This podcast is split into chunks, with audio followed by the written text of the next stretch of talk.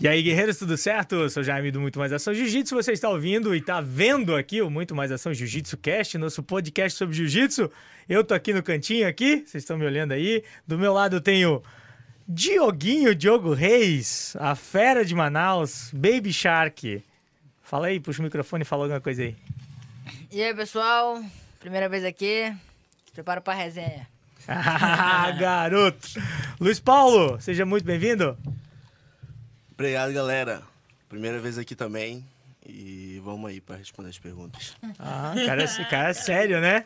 Do outro lado a gente tem Melk Galvão, senhor excelentíssimo presidente de Manaus, né? Parece que já é presidente lá em Manaus.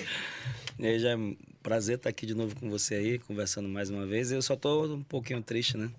Tá triste? A presença do Diogo aqui não dá pra gente... Ah, então não dá pra gente falar mal dele? Não dá pra gente falar mal dele nesse episódio, não. É, ou dá, né? Dá também. Um pouquinho, dá um também, pouquinho. né? Valeu, Jair. Obrigado pelo convite. Valeu. Fabricinho, Hokage. É isso, mais uma vez estamos aí. É, eu não tô triste, eu tô puto mesmo. Porque ele tá aqui, mas é isso, a gente vai fazer uma ótima Rancor? resenha aí. É rancor do final de semana? Rancor do final de semana. Eita, vamos falar sobre isso também, né? Mica, seja bem-vindo. Eu acho que ninguém te conhece aí, né? O pessoal que tá ouvindo, acho que não conhece Mica. Prazer.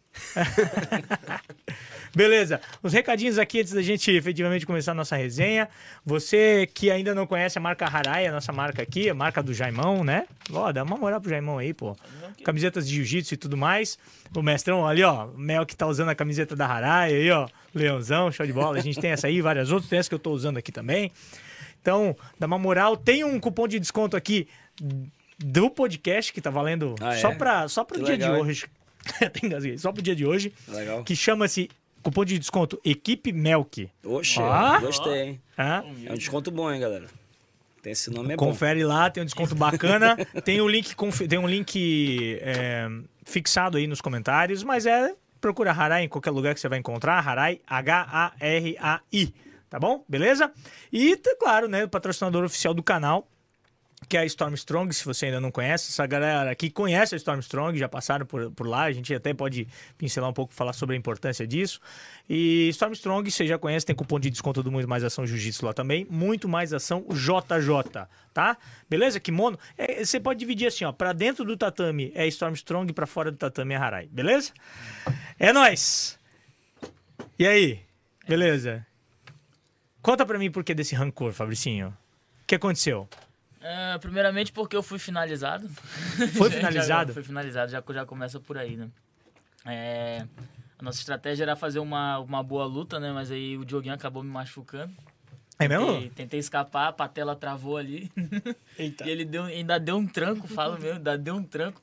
E, e digo mais, ontem a gente saiu pra comer, né? Ele pegou assim um. Tipo um Doritozinho, né? Aquela tortilhazinha, pegou, afundou assim no guacamole, assim, apontou na minha cara, assim. ó. Ah, é porque ele tá com a vaga garantida, é, né? Ele tá com a vaga garantida e não vai lutar, sema- não vai lutar esse, esse- esse final de semana, né? E eu Eita. vou. É, seja, é, ele enfiou a faca e ainda torceu, é a isso? faca ainda torceu, né? Mas esquenta não, que no, no evento principal, viu? Prometo pra vocês e garanto. Ele vai pegar Ah. o dele. Vai pegar o dele, a volta. A, a pergunta que o pessoal me fez muito, né? Que mandaram é o seguinte: a luta foi fake? Não, não foi fake, não. Pô, Não se machucou e foi fake, então não sei que fake é esse aí. Pô, eu tava. Não aqueci na real, porque como assim, né? Pensei, né? Pô, é o Diogo. O Diogo não vai me machucar, né? Meu amigo e tal. A gente é parceiro de treino, conheço ele desde a faixa Eles treinam amarela. juntos, tudo eles fazem juntos. Tudo? Parte técnica, física ali, eles treinam juntos. Eles andam realmente juntos de verdade. Aí na minha cabeça Há o Diogo quanto não tempo vai você machucar. treinou, né? vocês treinam junto? Ixi, Lembra? Sete anos.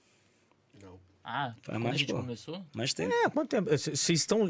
Desde quando começaram? Sim. Desde É. branca vocês estão Desde juntos? branco. Não, o Dioguinho já, já era amarelo. Era né? amarela ruim. Era amarelo ruim.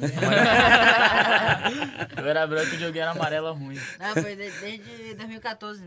2014, 2014. 2013, 2014. Agosto de 2014. É, tu Verdade, chegou um verdade. ano depois dele, né? Não, Fabrício já, já Não, tava... pois é, Fabrício já tá. Você chegou, ele chegou em 2013 e você chegou em 2014, É, né? agosto, agosto. Foi na É. época do brasileiro. É, você tem sete anos, oito anos treinando com ele. Oito anos. Me batendo. É, né? Engraçado. Dioguinho, te defenda, cara.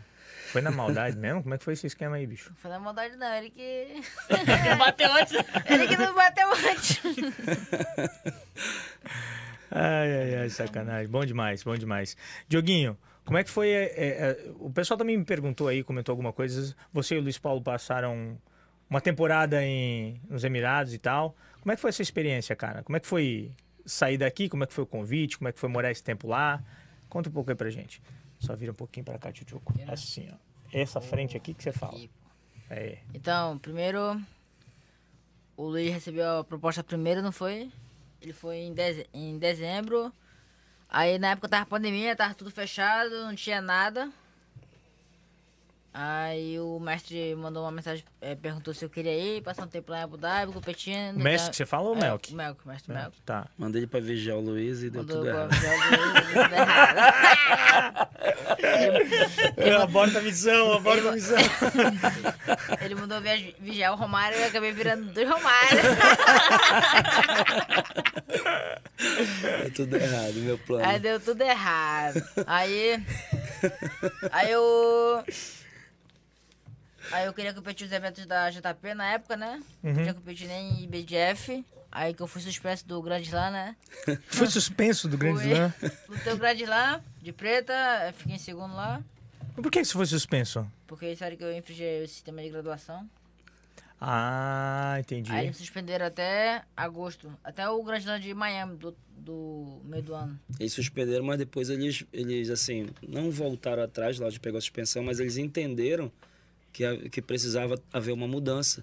E Entendi. a partir dali, eles começaram a, a- a ter um novo sistema, que ainda que para mim esse é o sistema perfeito, onde tem o tempo mínimo, né? Você é um competidor, você tem um tempo mínimo, mas os seus quando você tem um, é, você um resultado no título máximo, você é obrigado, você não é, não é que você é autorizado, você é obrigado a, a passar para a próxima fase. Entendi. Para mim esse é o, é o sistema mais perfeito que existe de graduação.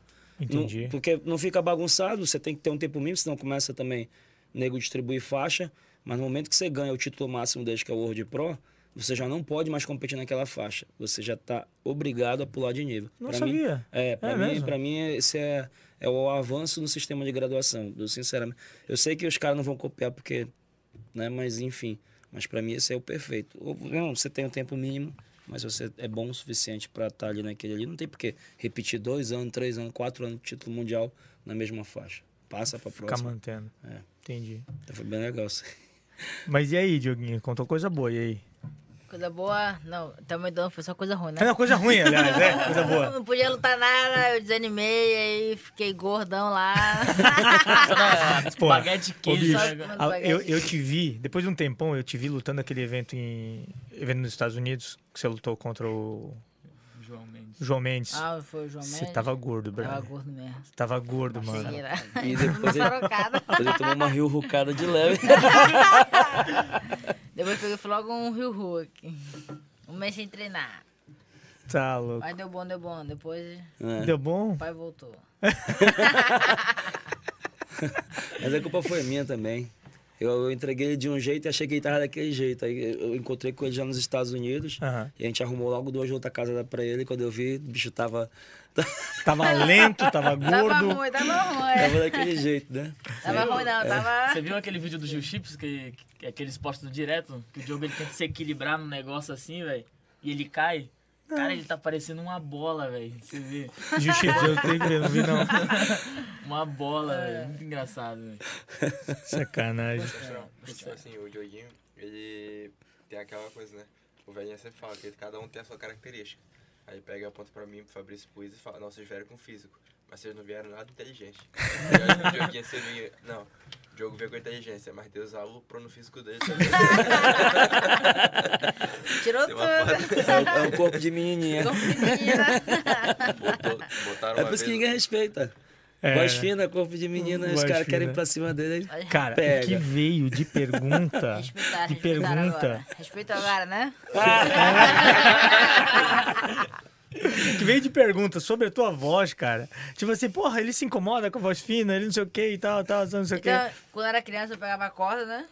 Mas aí você vai crescendo, vai vendo que... Crescer não. Não tem que mais fazer. velho. É, tem que crescer um pouquinho, pô. Vai Pros mais lados, pô, velho, pros vai-. Sacanagem. Aí eu, o cara vai aprendendo a levar tudo na esportiva, né? Mas antes eu chorava, xingava todo mundo. É, não? Uma vez eu lembro que eu fui até num fonoaudiólogo com a mamãe. Aí a médica falou, não, ele vai começar a fazer exercício aqui. Eu falei, mãe, eu quero mais voltar aqui não. Foi sacanagem, né? Beleza. ah, mas o- me, me conta mais em Abu Dhabi. O que, que aconteceu pra tu ter, ter descambado lá? Foi isso? Ficou Não, tempo que- sem treinar, não. desanimou, longe da equipe? Também, aí, por exemplo, o atleta que quer que é movido a desafio, né? Entendi. Então eu não podia competir é, o Grand Slam nem o World Pro. Não podia competir os eventos importantes, então só acabei desanimando mesmo. Ficando gordo, tipo, esqueci, ah, quero. Só, só competir meio do ano, então. Aí fui desanimando também. Porque a gente chegou lá, pensando que era uma coisa, né? Aí que antes deles os caras falaram, não, vocês podem poder viajar para as competições importantes, podem. Pode sair pra lutar. E Brasil, aí chegamos lá, na- nada disso. Não podia viajar, tinha que ficar preso lá, lutar os eventos de lá.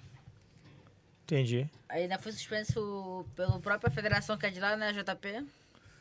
Tu foi pra lá, não podia viajar e ainda foi suspensa pela confedera- a única federação que você poderia lutar era lá e não É, podia, na verdade. Fui suspenso pela JP. Caramba. Aí no meio do ano, aí teve o World Pro, aí depois do World Pro, eles mudaram a regra. Da graduação. Quem for, quem for campeão pode mudar de faixa. Né? E aí, putz, sacanagem. Assim, Virou um gordinho depressivo. Não, um gordinho depressivo. Mas o que, mas o, o, o, Mel, que- o que que o Luiz Paulo tava fazendo lá que precisou mandar o Diogo pra cuidar dele? O que que aconteceu? É assim, eles entraram em contato querendo um atleta no peso do Luiz Paulo, né? E aí eu achei interessante pro, pro Luiz ir. Até porque o Luiz, ele, ele, ele não tem visto americano. Uhum. E aí eu disse, ah, é, não vai ter nenhum, nenhum evento também, tá parado, pandemia, e mandei ele, né? Uhum, uhum. Só que o Luiz, o Luiz Paulo é meu aluno mais antigo, como eu tava falando pra você Sim. isso. Ele começou desde o início mesmo, desde 2011. Projeto pequenininho, que é o tamanho de uma mesa dessa aqui. 20 meninos treinando em cima de um trem desse aqui. E aí, é, mas ele assim, sempre foi muito Romário.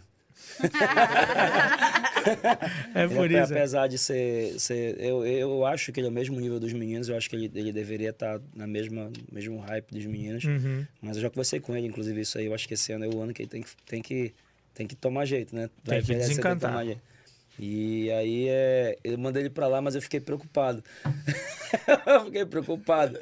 Aí surgiu a oportunidade né, de mandar mais um, aí eu peguei e mandei o Diogo, que na época era o meu aluno mais disciplinado. Eita! O Diogo sempre foi muito disciplinado, sempre fez a mais, sempre foi muito certinho. E eu disse, ah, Diogo, vai lá e cuida do Luiz. bota o Luiz pra treinar, bo- bota ele no eixo e tal, faz o que tem que fazer, a gente vai ficar mantendo contato, a gente vai, vai montando aqui, vai me passando o que, que tá acontecendo aí, a gente vai montando.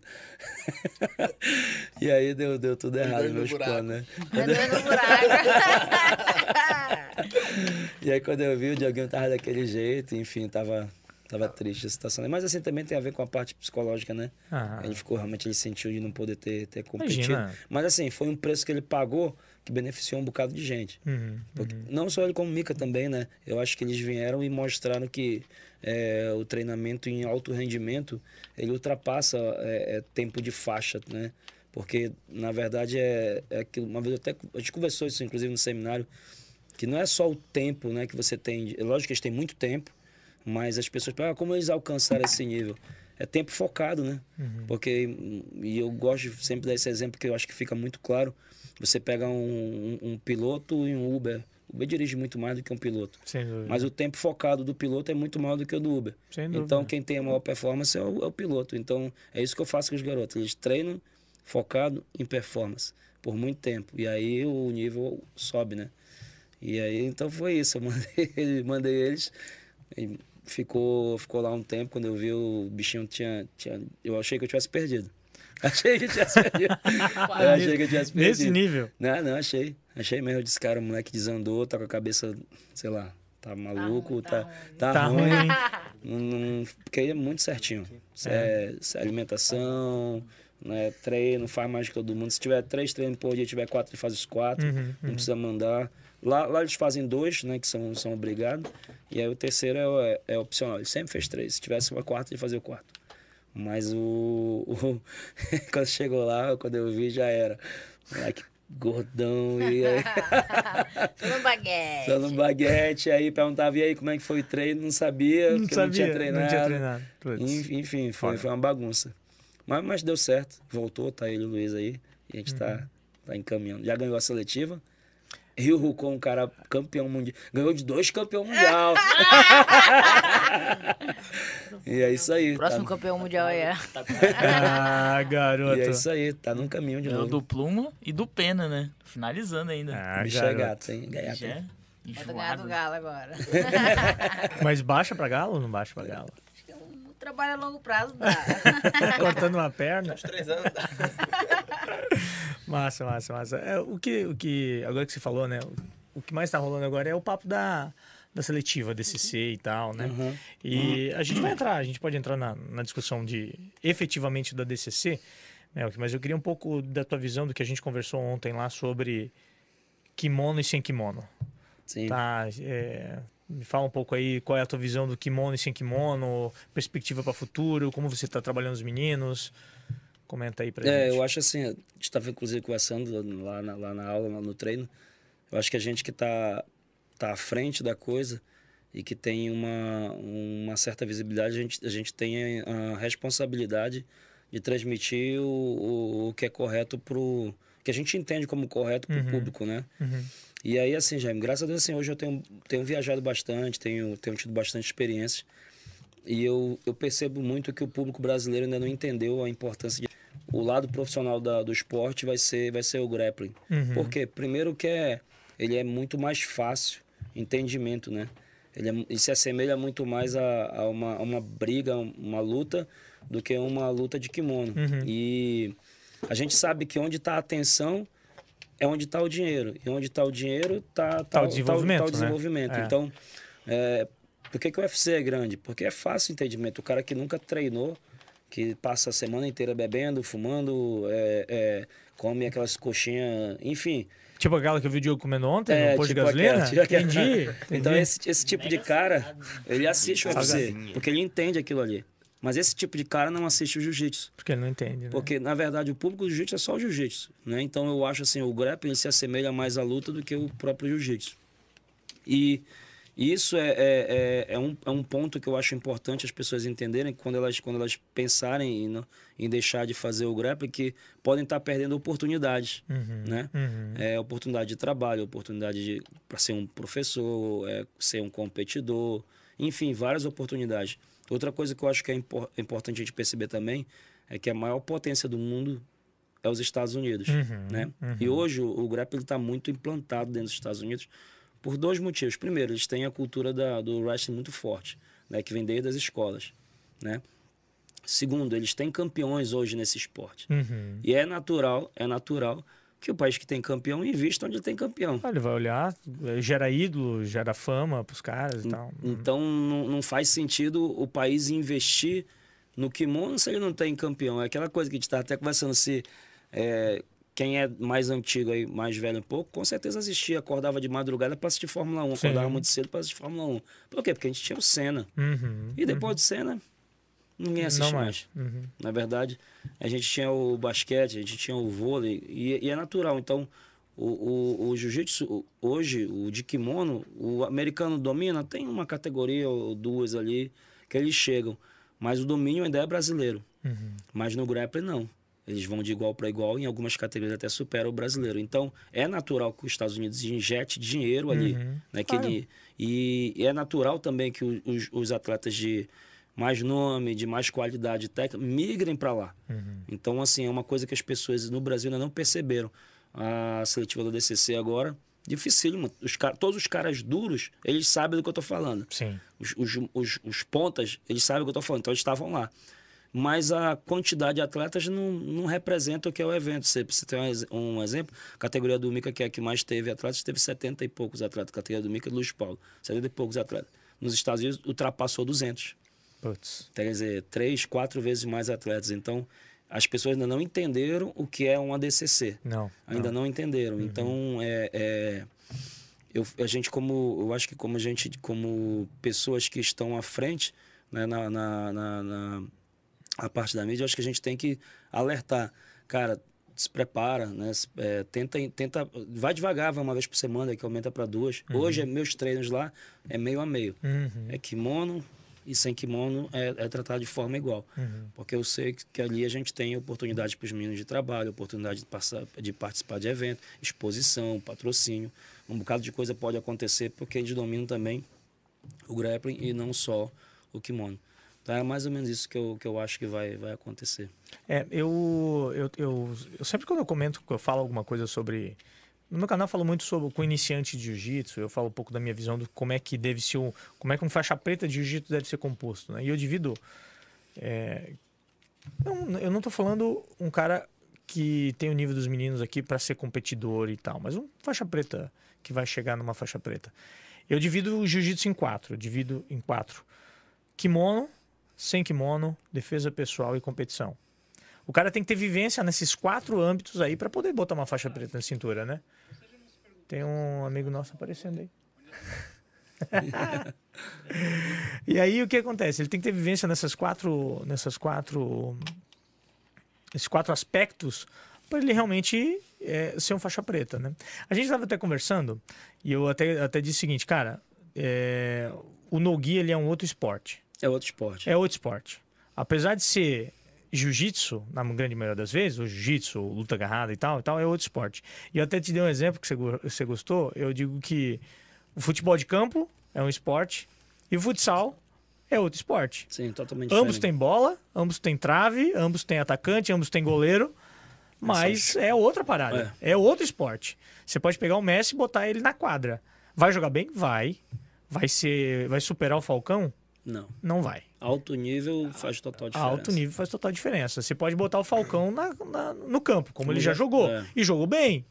Mas não fez um décimo do que ele foi no, no- É na quadra. Então, é um outro esporte, cara. E a gente, como, como, como atleta, como praticante, como gente que gera mídia, é, a gente tem que olhar isso com toda certeza de maneira é, que não seja. Ah, vamos fazer um sem kimono? Vamos, tira a parte de cima do kimono, vai de calça e vamos fazer e tal.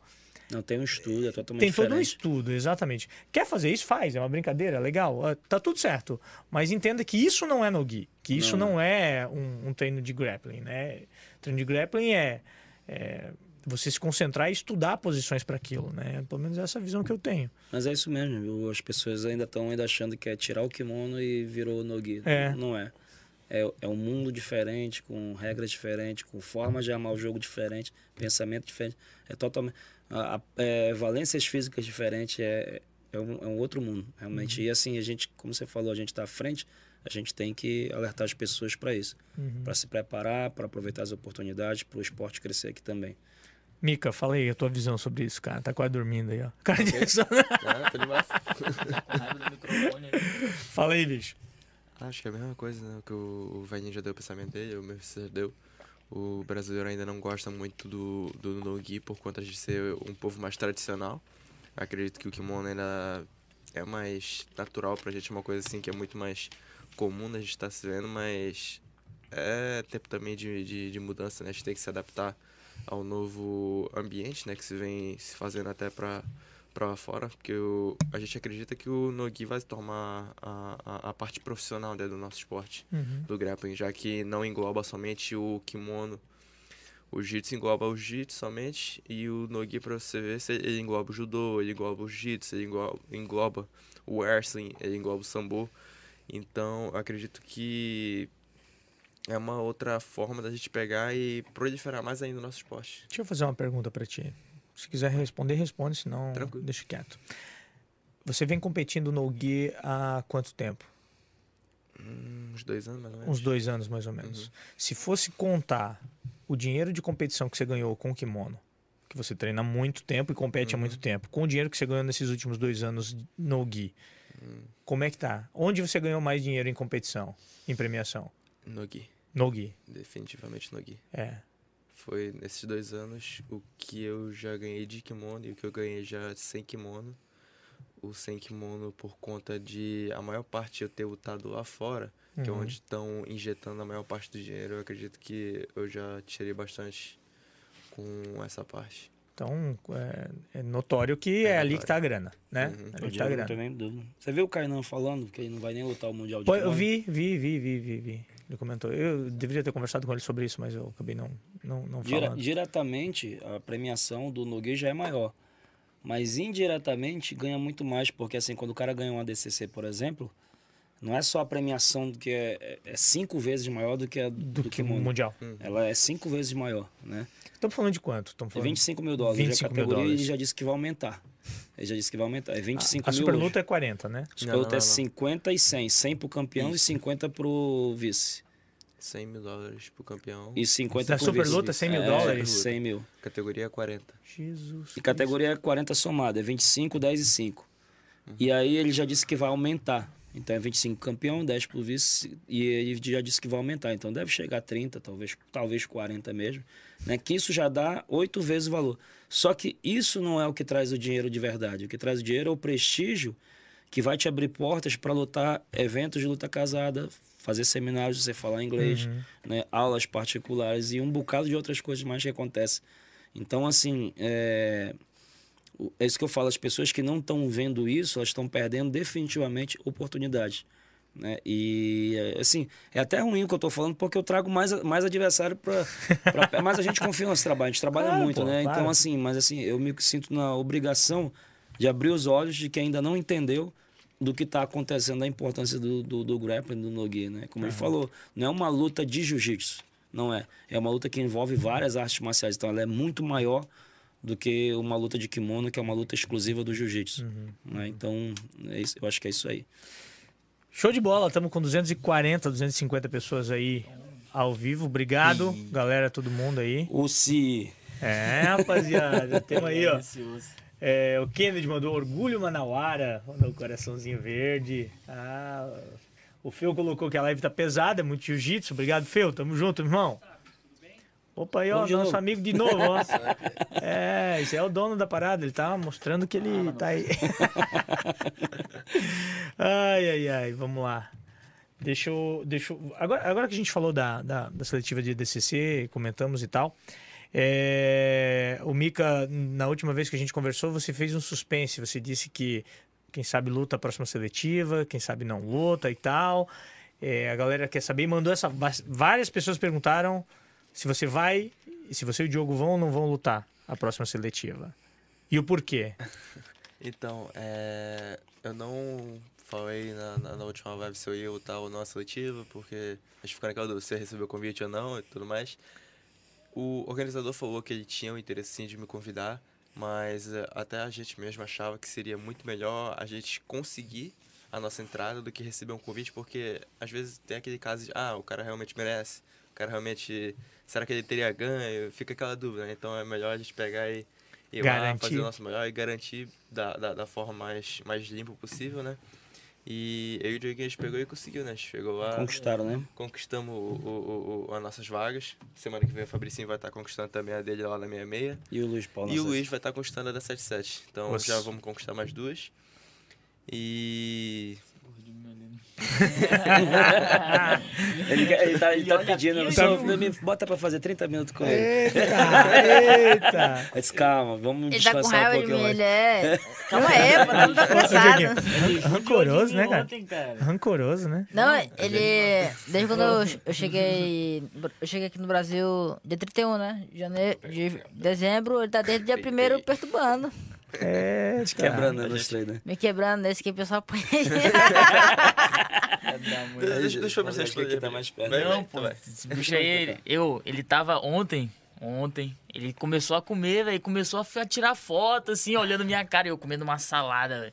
Uma salada que só tinha um tomate e um alface, tava até boa. Joguei um azeite. até boa, joguei, né? Joguei, reclamar, um, joguei um azeitezinho, assim, só um fiozinho de azeite, assim, numa salada enorme, velho. E ele me olhando lá comendo. Toma, burrito, e feijão, e arroz. Pô, faz tempo que eu não como burrito, né? Aproveitar, né? Mas, ah, e a, a última pergunta que você for, se a gente vai poder participar. Eu e o Dioguinho, a gente tentou participar da, da outra assertiva. Em São Paulo agora, São sábado, Paulo. sábado. Até claro. Tipo, a gente pelo menos tenta pegar e cansar um ou dois caras lá pra, pra ajudar o, o colega do outro lado da Claro, chave. claro. Mas a organização, o, o promotor do evento não deixou a gente estar participando, porque ele acha que seria injusto, que mesmo que se, se desse sucesso a gente ganhasse a vaga, ou se a gente pegasse e conseguisse tirar alguém do, do caminho, seria injusto para essa pessoa que estaria Entendi. podendo tirar a, a chance dela poder ir pra final do evento, né? Entendível, né? Entendível. Entendível. Entendível. Entendível isso. Aí, Triste, mas entendível. É. Então tá bom, beleza. Ah, vamos lá. Deixa eu ver se tem mais alguma coisa aqui. O, o Márcio André, Marcinho, da Nova União, né? O- agora, agora, agora ele botou cabelo. Tá bonitão, tá bonitão, botou cabelo, Marcinho, cara. Ele pediu, ele mandou uma pergunta aqui que é a seguinte, e aí eu quero ver vocês responderem. E, e nós temos que combinar aqui, porque senão, senão eles vão, vão, vão, vão um puxar o saco do outro aqui. Tem que combinar isso aí. Quem é, qual é o atleta que treina mais forte? Mais forte. É, qual é o atleta que treina mais forte e quem é que treina mais? Dioguinho. Diogo é o mais forte que treina. É o mais forte Não, que é mais o- treina. É o mais forte que mais treina o Dioguinho? Pô? É, eu acho assim. É, duas perguntas diferentes. É, são não, duas perguntas diferentes. Qual é o atleta que treina mais forte, aquele que não alivia? Eu acredito que seja isso, de jeito É o nenhum. Mika mesmo. é o Mika e o Diogo, E velho. aquele que treina mais, que tipo, eh, fez 10 rolas e faz o 11 primeiro, 12 segundo, 20, faz quanto for, aquela maquininha. Eu jogo Vamos lá, o primeiro, mas- primeiro. Quem é o cara que treina mais forte, que não alivia Mika. de maneira alguma? Mika. Não alivia, não. Não alivia? Não alivia. Ele fala, ele isso. fala, ele começa assim, não, só vai na manha, não sei o que, você raspa ele e pronto, aí ele já começa. Aí ele já te abraça assim, já entra no body lock, já passa a tua guarda, te finaliza, pega tuas costas, finaliza cinco vezes. Ele é assim, É, né? mesmo? Por causa de dois pontos só. né? Mica, te defende, cara. Não tem, Não vai tem defender. É isso mesmo. Não tem defesa. A visão do Meco. Ontem, ontem, Ontem, ontem ontem eu no vi. treino, você viu? Vi. O cara deu uma dura nele. Vi. Aí eu olhei, conta agora. Eu vi, eu vi. Pegou o cara Ele é assim. cinco vezes em dois minutos. É. Eu disse, Ele é assim. Eu não sei porquê, mas tipo assim. é, é, Ele é rancoroso. Eu botei, eu botei uma, uma forma de competitividade na minha cabeça, né? Que tipo, a gente tinha visto aquele negócio do. Já viu do Michael Jordan? O, não o documentário dele, mas sim o documentário do Chicago Bulls. Que Ele Sim. sempre tinha alguma forma de arranjar uma, competi uma competitividade naquele, naquele ele- momento, naquele jogo. Aí tipo, ah, o cara não tocou na mão dele.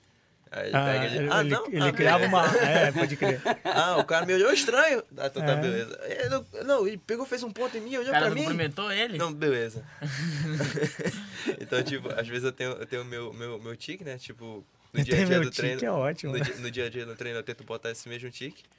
E em seminário também tem meu tique, né? Tipo, eu vejo se a pessoa vem daquele jeito mais tranquilo. Se ela vier tranquilo comigo, eu vou tranquilo. Se a pessoa vem de boa, eu vou de boa também. Mas a partir do momento que o cara faz um pouco de força assim, eu sinto já aquela malícia. Eu, então tá bom, bora. No carinho agora. Você me diz uma vez que você. é, o primeiro rola com qualquer pessoa, a primeira vez até pegar, é sério. Você me falou Não, isso? Sim, eu vou, mas eu vou com cuidado. Entendi. Se o cara faz força, aí eu já tiro o cuidado. Entendi. eu já tiro o cuidado. Aí eu vou, eu vou pra pegar, continuo indo pra pegar, mas sem cuidado. entendi, entendi. Deve rolar pra caramba, né? Os caras querendo Deve, medir. Deve, não. Dá Mas rola? Não, rola, machucava ele. Eu, eu faço assim, tipo assim, já é uma coisa que o, o nome ele é, ele é bom e é ruim, né? Uhum. O Mika ele é muito cuidadoso. Ele, ele treina duro, mas é muito cuidadoso. Eu nunca vi ele machucar ninguém em treino, assim. Uhum. E assim, como ele às vezes ele é com tanto, ele sabe do potencial dele. E aí às vezes ele ia- a gente ia pra academia para visitar as pessoas, ou um seminário, e aí ele começava devagar. Só que o cara quando vê ele na frente, o cara quer ir a 110%. E aí ele ia com o corpo muito relaxado e aí, enfim, assim, não tá preparado pro combate. Aí os caras vinham e às vezes ele saía um pouco machucado, né, com isso aí. Eu disse, cara, você não precisa machucar ninguém, mas você precisa treinar duro, porque quem vai treinar com você não vai treinar diferente, né? Então, é... e aí ele começou a trabalhar um pouco dessa forma. Então, assim, eu nunca vi ele machucar ninguém, nem em treino. Acho que os meninos estão aqui de prova, nem treino, nem seminário, nem nada. Mas eu, eu, eu peço realmente para ele, cara, não treina devagar, não é por nada, não é para te mostrar, não é porque senão você se machuca. Entendi. Já aconteceu. Dele tá ali e aí o cara vem com tudo e pum, machuca ele. Ele não fala nada. Aí quando vai ver, chegou em casa lesionado por causa de um treino que não era pra estar daquele jeito, porque ele realmente não, não, não, não treinou da forma que era pra treinar. Então é. é, é- Obrigado. Não é Covid, não, tá? e aí, assim, então é, é, um, é um problema, né? O nome dele acaba que as pessoas vão sempre. É como se fosse a final da Copa do Mundo, né? Eu vou te dizer que às vezes os caras confundem eu com Mica também. É? Porque Eu eu acredito, cara. Eles eu acredito. vê, velho. Eles acham Eu que eu sou acredito. competidor, que eu sou atleta. Eles dizem, não, vou fazer um acredito. rolinho aí, vou fazer um rolinho de leve e tal. Chega lá, os caras me matam, Eu rapaz. acredito, eu Porra, acredito. velho. Uma vez eu vi o Alho falando até que ele, ele ia pra, pra academia, os caras queriam botar ele pra rolar, rolar, rolar, rolar, rolar, rolar, e aí deixava sempre o último cara, o cara mais duro da academia pra rolar com ele, né? É. E aí, tipo, ele foi, ele foi criando formas de, de, de, de, de se, de se defender disso aí, né? Porque realmente é, isso acontece. Ontem, É, ontem me fizeram o quê? 13 de 5. 13 de 5, não foi? Nossa, é, foi. 13 foi, de foi. 5. E não saíram do tatame, né? E a galera tá ali. Aí faz um, descansa seis, faz Pra outro. eles, pra eles é um rola comigo. Não sabe que fez sete, oito Então, anteriormente. assim, tem que estar bem condicionado e tem que estar sempre bem esperto para não se machucar realmente. Não é nem para mostrar né, para ninguém, mas é porque os caras vêm com vontade de. É normal. Hum. É normal, a gente já tá acostumado com isso, não fica nem com raiva. Eu, eu, eu ri quando você falou assim, ah, o Mika nunca machucou ninguém e tal. Ontem eu vi uma cena, cara. Mika meteu um twister num faixa verde, cara. Às vezes você viu, eu já dei de logo Ele uma. meteu um twister num faixa verde, velho. Às vezes eu já falei alguém. Eu vi que ele, tava, ele, É, ele tá, fez a movimentação, tava, Ele tava devagarzinho. tava de, é claro, tava devagar, né? Mas vai meter um twister na faixa verde. Eu olhei assim, pô, bicho maldoso, cara. Agora você tem que ver. a- acho que a nova geração que vai vir da academia vai ser top. É, né? Tem os dois rapazinhos que estão sofrendo. Tem uns quatro, né? Mete o egg walk, Tem uns dois. de vaca e os moleques fazem o cara. É, eu tenho um dois vídeo dos bate. moleques, que tem, né? 10, 11 anos de idade, É, que né? os moleques são Não, daquele assim, jeito. Massa Já demais. estão no alojamento mesmo, já estão pegando todo dia tapa dos meninos. E olha assim, "Ei, vai lavar o banheiro e bota os moleques. Então, aque- aque- aqueles aí você. Acho que logo logo eles vão estar fazendo a mesma coisa que eles fez. Com 13, É. 12 anos, chuteiro absoluto, de adulto. Acho que daqui a pouquinho eles vão Caramba. estar nessa onda aí. Você tá trabalhando já essa nova, essa nova geração? Depois deles aqui? Já, dessa já dessa uma- geração antiga? Tem uma molecadinha vindo aí, né? Tem uma molecadinha vindo aí. E eu acho que é questão de tempo pra lançar eles. Eu gosto, sabe? Eu gosto de pegar garotinhas. Eu, eu vou ser bem sincero, tá? Desculpa se tem algum cliente nosso lá da escola, tá? Mas eu gosto de dar aula pra criança competidora. Entendi. Eu gosto de competição, é o que eu gosto. Eu- a gente tem hoje, meus alunos hoje estão bem, eles, eles estão bem formados, então eles dão uma excelente aula é, recreativa também, que é muito importante, porque às vezes o cara começa na recreação e com o passar do tempo ele, ele, ele, ele percebe que ele quer competir e se torna um competidor de fato. Mas eu, eu, particularmente, eu não gosto dessa parte assim de recreação, que eu sei que é importante, mas eu não gosto. Eu olho no moleque, eu vejo aquele, aquela vontade, digo, traz esse moleque pra mim. Aí começa. Já tra- trabalhar ele como ele, como ele. Porque assim, a gente tem que entender muito o que o, o, o, cliente, a criança Uhum. quer, né? Às vezes a criança não quer um treininho de brincadeira, ela quer treinar de verdade. Claro, E quando ela quer treinar de verdade, eu gosto de dar treino de verdade pra ela. Então, é bem legal. Tem uns molequezinhos que são, são brabos. A gente, a gente na, última, na última vez que a gente conversou, eu, eu comentei que você criou e você mostrou assim, pô, o primeiro que fez sucesso, né, foi o Mika, beleza. Mas aí o que aconteceu? Você mostrou que a forma com que você treina, que dá treino pra galera e tal, é replicável. É replicável. Porque você fez o Diogo, você fez o Fabrício, você fez o Luiz, você fez mais uma cacetada de gente lá e tal. Então, assim, você consegue e é replicável. A minha pergunta para ti, eu pensei essa pergunta de lá para cá, né, baseado nessa conversa, o que hoje da equipe Melk Galvão não é replicável? E que tu acha que seja core, assim, diz, pô, Jaime, nosso diferencial é esse. Aqui, que eu acho que não tem em nenhum outro lugar.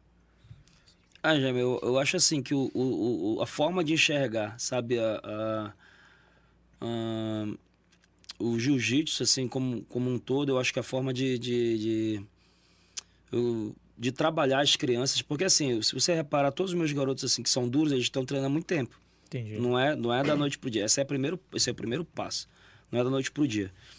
Mas eu, eu, eu, eu- como eu falei, eu gosto de dar aula para competição, porque quando assim, o que- que eu entendo, tá, Jaime?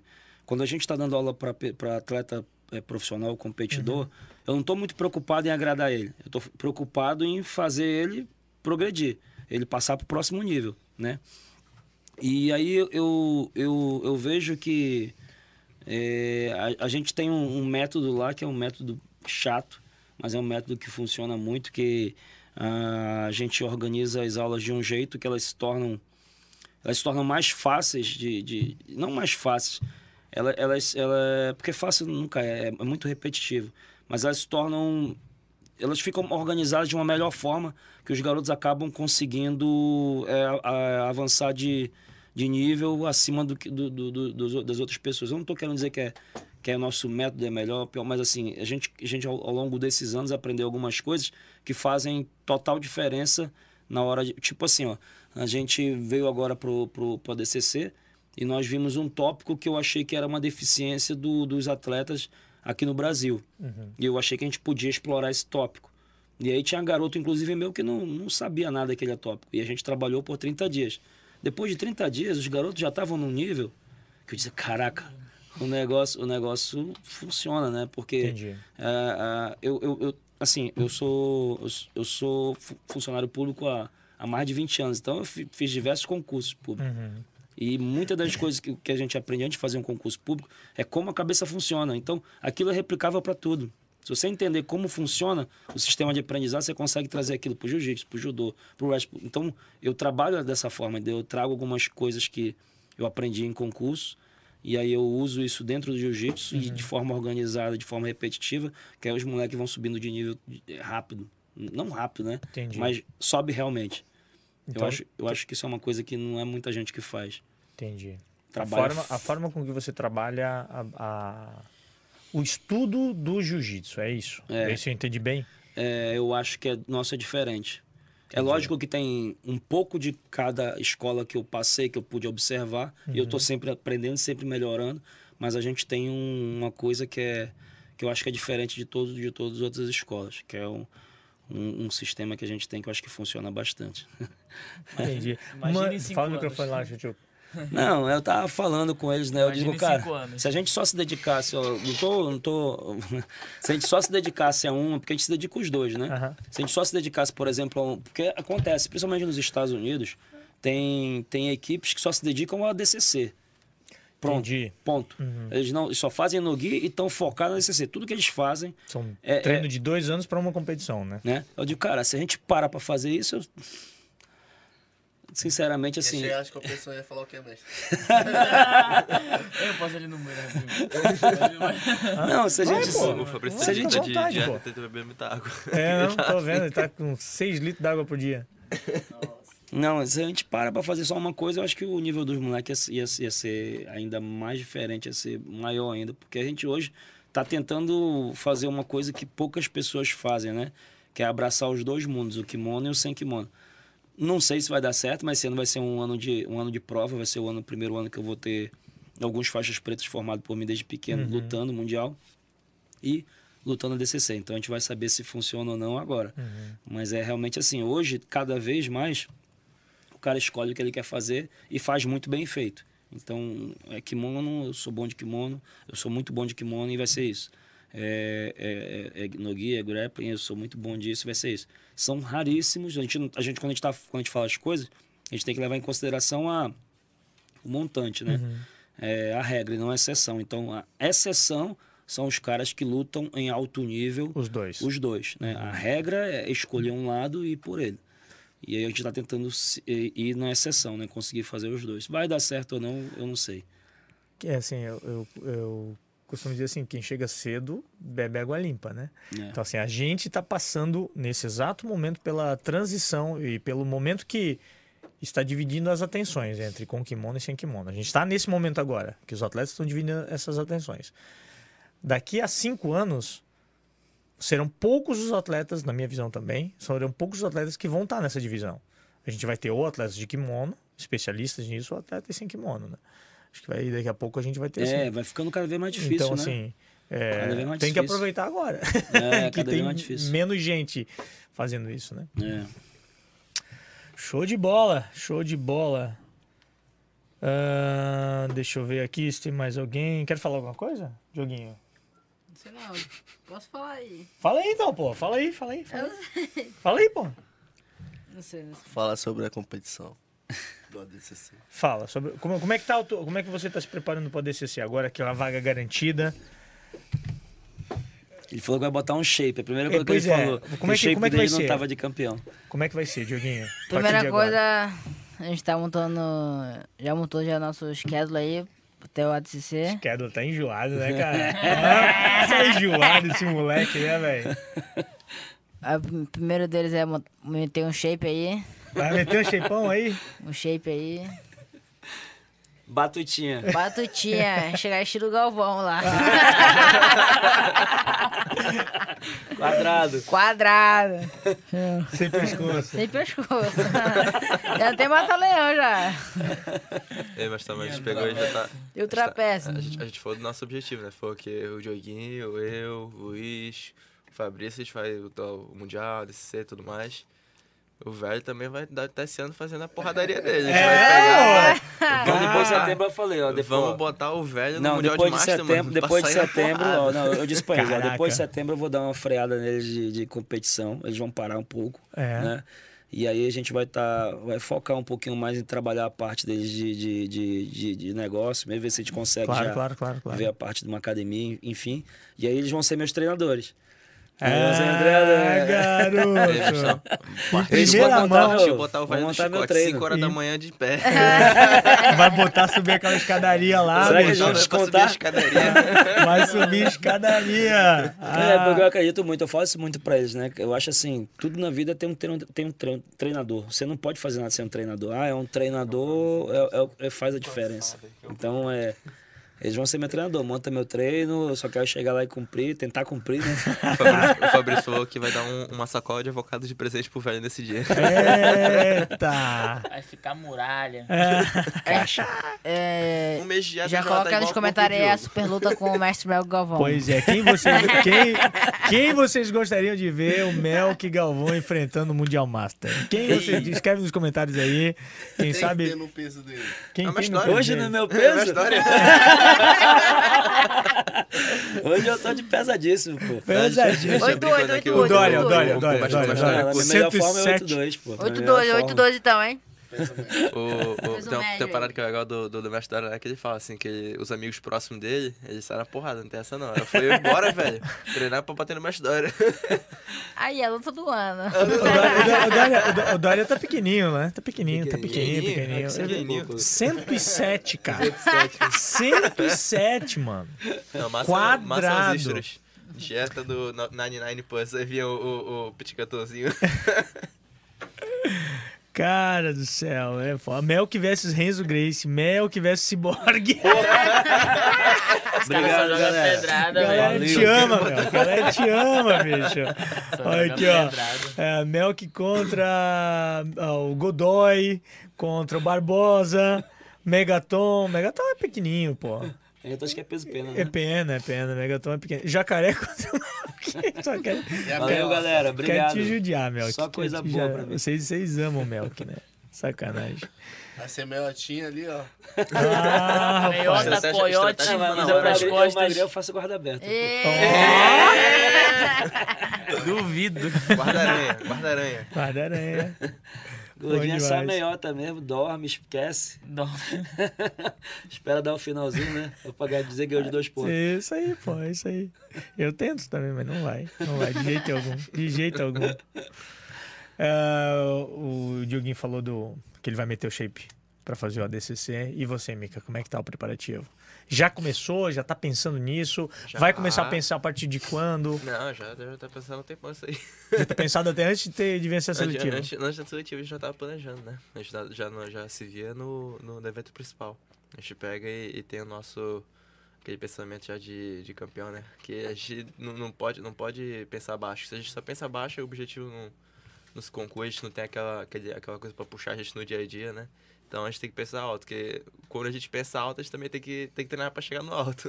Sem dúvida. E vai ser, vai, vai ser o nosso objetivo de 2022, né? A gente planejou isso já em 2021, acho que mais ou menos menos da metade do ano, lá pro início do ano, a gente já tava falando, não, a gente vai pegar e vai lutar esse evento, esse evento, esse evento. E a gente vai tentar ganhar os dois. Não vamos cortar só pra um lado nem pro outro, como a maioria da- das pessoas faz. A gente vai pegar e tentar atingir a excelência nos dois, né?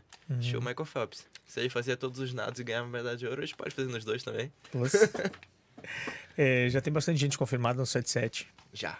Tem, Tem, se é, eu não me engano, 10. tem 10 confirmados, né? Dois convites, ainda, ou um convite pra fazer, mais três trials e mais uma agora do Brasil, vai ter seis. Aí vai completar os 16. E mais eu, mano.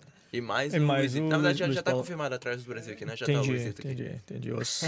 Ah, deixa eu te perguntar, desde dos nomes confirmados agora, quem que você acha que seria que é o. Não, não digo favorito, assim, que, que você acha que é um cara que você gostaria de lutar no ADCC? Todos menos o Mestre Lucas. É o Lucas Lepre? É. Todos menos o Mestre Lucas, que eu gosto pra caramba dele. Tipo É assim, é um, é um cara que é um, é um ídolo demais pra mim. Aham. Que se eu optasse, seria a única pessoa da chave ali que eu não gostaria de lutar com ele, que é, é muito gente boa ele. Aham. Já fez convite pra gente ir na academia dele e tudo mais. Legal. Mas o restante dos atletas, eu acho também, admiro bastante eles, mas eu todos acho que seria uma luta muito boa. Legal, legal. Não quis assumir, né? Não quis falar o nome, né? Tudo bem. Não vou te forçar, não. E você, Dioguinho, quem que você acha dos nomes confirmados que seria uma boa luta pra você? Que você acha que vai lutar bem contra o cara? Falei. Hum, tô de Fabrício André aí. Eles estão se desafiando desde agora. É mesmo, cara. A nossa luta aí. Pe- Promete. promete lá, pegar fogo.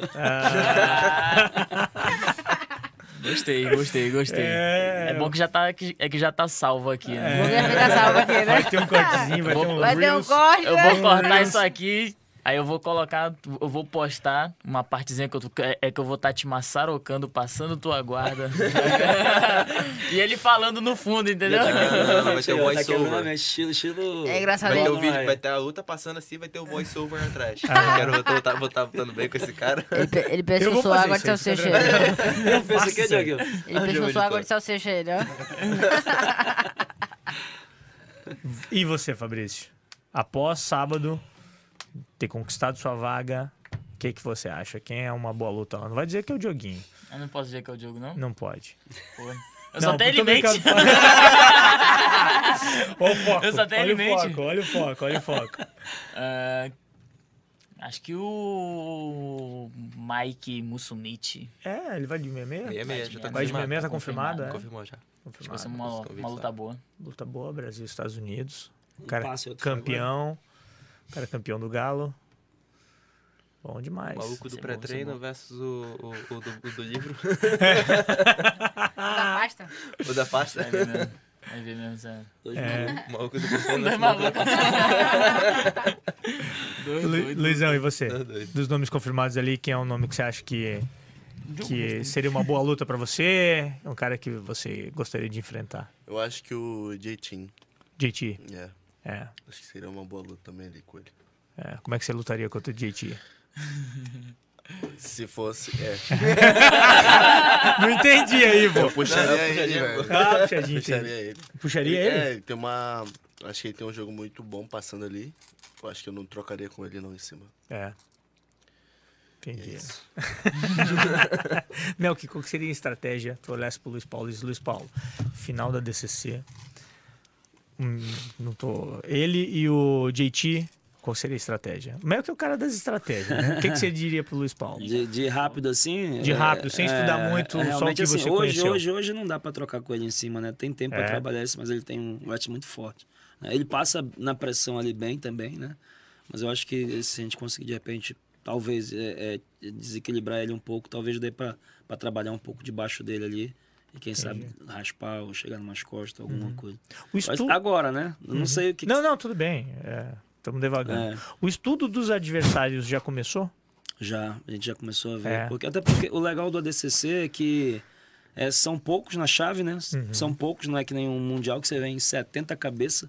E aí tem Né? que primeiro dar uma limpada, tipo, isso aqui não passa, isso aqui passa, isso aqui passa, vai chegar É. aqui mais ou menos isso. Então são poucos, né? E você já sabe com, com bastante antecedência. Então, pelo menos o básico de cada um a gente já tem que ter em mente, né? E aí depois, quando começar as chaves mesmo, a gente começar a aprofundar os estudos, começar a trabalhar em cima daquilo ali, Uhum. para poder a gente tentar tirar o maior proveito para conseguir ser campeão, né?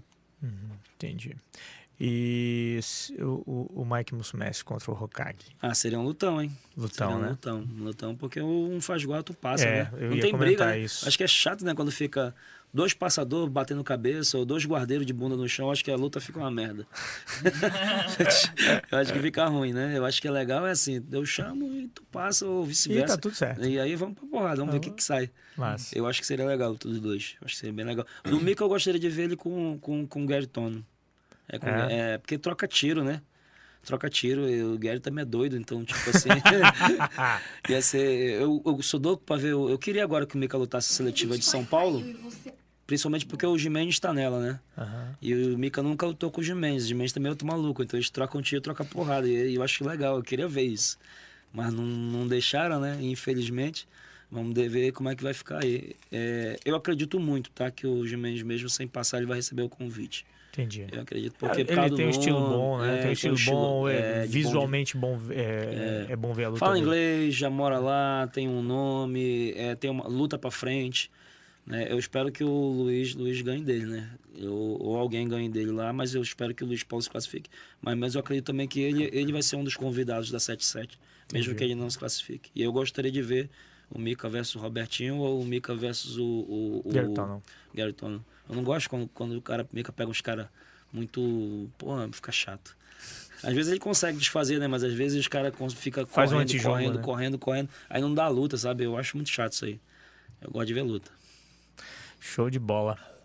Ah, deixa eu olhar mais alguma coisa aqui. Lembrando que você pode acessar o www.harai.com.br, usar o cupom de desconto Equipe Melk e ganhar desconto lá para comprar sua camiseta de jiu-jitsu, né? Então não vacila, não perde tempo. Tem link confirmado aqui na- nos comentários. E vamos lá. Professora Aninha Schmidt. Aninha. Schmidt mandou uma mensagem pra gente aqui e perguntou o seguinte: Mestre Melk, você se esperou em outros esportes para montar a estratégia de treino dessa molecada? Com certeza, com certeza. Eu, eu acho que, principalmente no começo, eu, eu achava muito estranho a forma de, de treinar no jiu-jitsu, né? Eu achava muito. É aquilo que você falou, acho que quem chega primeiro bebe, bebe água limpa, né? Então, assim. é, você vê outros esportes, por exemplo, a ginástica olímpica, os meninos treinam desde cedo duro, né? Você vê ali vários esportes, a gente pode citar olímpicos, né? O cara treinando de forma é, sistematizada, esquematizada, tudo organizado. E aí, tipo, no jiu-jitsu ainda, ainda, eu ainda acho que ainda falta. Lógico que tem excelentes treinadores, tem excelentes treinadores, mas ainda tem muita, muita gente ainda competindo de forma amador, mesmo sendo profissional Uhum. né? E eu olhava muito assim os outros esportes, assim, boxe, eh, MMA, eh, ginástica olímpica, onde tinha um treinador, onde ele organizava o treino, onde ele estava observando o atleta, onde ele estava corrigindo o erro diariamente, onde tinha uma carga horária para cumprir. E aí eu trouxe muito disso pro, pro treino dos meninos, né? Na época eu era louco, né? Era maluco. E hoje as pessoas perguntam o que, que aconteceu, né? Então, assim, eu acho legal isso aí. A gente está trazendo uma, uma nova visão. Dá É. um exemplo de alguma coisa que você viu em outro esporte que você adaptou pro jogo dos meninos, aí pro treino dos meninos. Ah, eu acho assim, eu, eu ah, até porque eu passei, principalmente acho que nos Estados Unidos foi muito bom, pra, porque assim, tem duas formas, eu acho, eu acredito que tem duas formas principais de você, de você aprender, né? Uma é você aprender com as suas próprias experiências, outra é você aprender com as experiências dos outros, né? E muito do que eu fazia era com as experiências dos outros a longa distância. Entendi. Então, então eu, eu tentava olhar. é, vou dar um exemplo. uma- o, o- chegou uma época assim, é, o Luiz estava até viajando, passando tempo fora, então eu não tinha treinos pro Mika nem, nem perto do tamanho dele. Ele era maior, né? E era difícil assim eu, eu bolar um treino para ele que pudesse desafiar ele. Aí eu, cara, eu olhava. Aí eu, eu sempre fui muito fã do Roger, né? Uhum. E aí eu estudando e vendo, e eu vi como ele se preparou, né? Algumas coisas eu vi como ele se preparou no tempo que ele estava sozinho com a academia dele em, fora, né? Uhum. Então eu entendi, eu entendi que, que é mais importante do que o próprio parceiro de treino é a forma que você treina, né? Uhum. E eu acho que, que assim, olhando as experiências dos outros, funciona também. Eu acho que a gente hoje deve ter gente olhando o que a gente está fazendo e tentando fazer igual ou tentando fazer melhor. Mas é você estar perto, olhando de perto, eu acho que faz te dar, sabe aquela, caraca, eu tô no caminho certo, tô fazendo certo. Então, é, no boxe, é, como eu falei, o jiu-jitsu ainda tem muito do treinador tá dentro do treino. Entendi. Isso não existe em outros esportes. né? O treinador ele tá fora do treino. Se a gente não vê um treinador de MMA trocando porrada com o cara, né? não vê. O cara, o treinador tá ali lá de fora, observando, tem um sparring fazendo, ele tá coordenando, É, tem um nenhum cara outro esporte tem isso, é, né? Tem um cara filmando, depois do treino eles vão assistir a filmagem, então eu faço com os meninos também. A gente filma, peço pra eles filmar, a gente olha, observa, então assim, boxe é a mesma coisa, então assim, eu acho que várias coisas você traz de outros esportes mais desenvolvidos, se você estiver atento, você consegue trazer para sua realidade, consegue fazer aquilo se transformar em, em resultado, né? É, Eu acho tá. que Até mesmo eu vou mais além um pouquinho. Não só do esporte, né? Mas o velhinho, ele, a maior parte do, do que ele ensina pra gente, ele também puxou de uma das vivências dele fora do esporte, que foi da, da, da parte de estudos dele, né? Que o velhinho, para quem sabe, já, já conhece ele, ele é hoje investigador, ainda, ainda, ainda tá nativa, mas ele já fez concursos e concursos aí para é, de direito, né? E uhum. é, direito é uma coisa assim gigante. Sim, né? O cara sim, tem sim. que decorar coisa Lê pra demais. caramba, lê. E se você não tiver uma estratégia definida, você não consegue pegar e decorar aquilo com tanta facilidade, você não consegue aprender. Então o velho trouxe o mesmo ensinamento que ele utilizava para ele aprender uh, aquele montante de livro pro jiu-jitsu. Então, Uhum. tipo, não só de esporte, mas ele também trouxe as formas dele de A polícia de também, né? O meio do militarismo também, né? Então, eu, eu, eu era, eu era militar e de militar passei para investigador. E de investigador eu entrei num grupo de, de, de operações especiais que é, é, continua seguindo ali a linha militar, né? E aí várias coisas eu tirei de lá também, né? Tipo assim, a parte de, de, de, de mexer com o psicológico, a parte de, de, de, testar, né? O cara, eu acho que isso, isso ajuda muito também no, no treinamento dos meninos, ajuda na hora que eles estão lutando. Eu acho que realmente a mente é, é, é, é que inicia tudo e o corpo só acompanha o que a mente o que a mente determina. Então, é, eu acho que assim, ao longo dos anos eu tive uma boa, uma boa, apesar de não ter me tornado um campeão de nada, né? Eu tive uma boa escola da vida que me ajudou a, a, a entender várias coisas que hoje eu aplico nos meninos e tem dado certo, né? Tem dado certo. Você é o cara, você é o cara, assim, pelo, pelo tempo que eu acompanho vocês e tal, e vejo que os meninos entram na luta e entram na competição já com uma estratégia muito bem definida, né? Muito bem definida, cara. O que, que vai acontecer, como vai ser, o que vai rolar.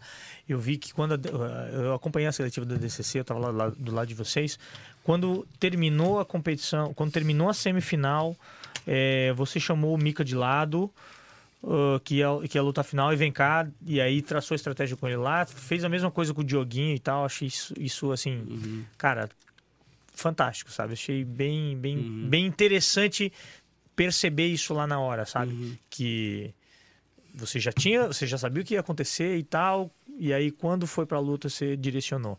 E falando um pouco de estratégia, Diogo, conta pra gente o porquê que você evita pegar as costas de adversário, cara. Conta pra gente aí, como é que foi esse negócio? Tá todo mundo falando, é notícia no mundo inteiro, saiu na manchete de jornal lá em Nova York, eu tinha visto assim, Diogo Reis evita pegar as costas de adversário. Olha no que deu. Não, é sacanagem. E aí, o porquê que você não pegou as costas do cara, bicho? Deixa eu explicar aqui. Explica. Mas, então, quando a gente viu a chave, a gente viu que todo mundo da fase esporte lá ficou lá embaixo e o Pato ficou lá em cima, né? Então a gente sabia que o Pato ali, sem desmerecer ninguém, ia chegar na final. Até porque pelo desempenho dele, da- dos eventos anteriores de Nogi, indiscutível. Então... E também pela regra, né? Porque o Pato tem. O Pato fazendo guarda, ele tem muitos ataques fortes nas pernas. Até fez todo mundo rapidão, um minuto de luta. Então a estratégia era. Era fazer que o Pato não fizesse guarda. Que ele não fizesse guarda. Isso. Porque, o- Porque a guarda tira, era o jogo ti- dele. tira ele da zona de conforto dele, que é ficar ali por baixo fazendo guarda. E o Pato tem uma guarda muito difícil de passar devido às perninhas dele, de recuperar. Chamou o cara de perninha. Deveria as perninhas. Brincadeiras As da parte. Brincadeira da parte. Tu olhou bem as perninhas do pato? É, Não. perninha, né? Ficar te olhando as perninhas do pato, é isso. Aí, eu mex... aí também, pra quem não sabe, no ADCC, na final não pode puxar pra guarda, né? Se você puxar, leva uma punição. Então a estratégia era não derrubar o pato. E... Até valer ponto, Até né? valer ponto. Até valer ponto. Isso. aí, falei mais essa parte aí. Não, fala aí. estratégia Porque, na verdade, assim, ó, a gente. assim, o, o Pato é um garoto que a gente, a gente conhece bem, né? Lá de Manaus, né?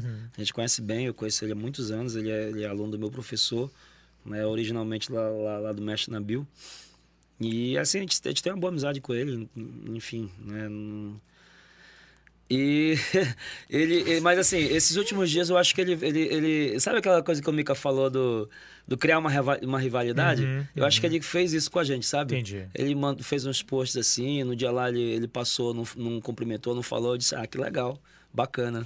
Tu me deu o motivo que eu queria agora pra te Aham, mostrar entendi, entendi. que tu não é tan, tanto assim. Entendi. E aí, tipo, ele começou Isso a acontece em outros Ah, esportes também. acontece, né? O Então, enfim. do- E aí ele tava, ele tava lutando com, com o Diogo, né? A estratégia era realmente esperar o tempo pra, pra botar ele pra baixo, né? Porque eu, eu não, como eu falei, eu acho que o Diogo tem um wrestling superior ao dele, muito superior. Trabalho excelente do professor Anderson lá de Manaus.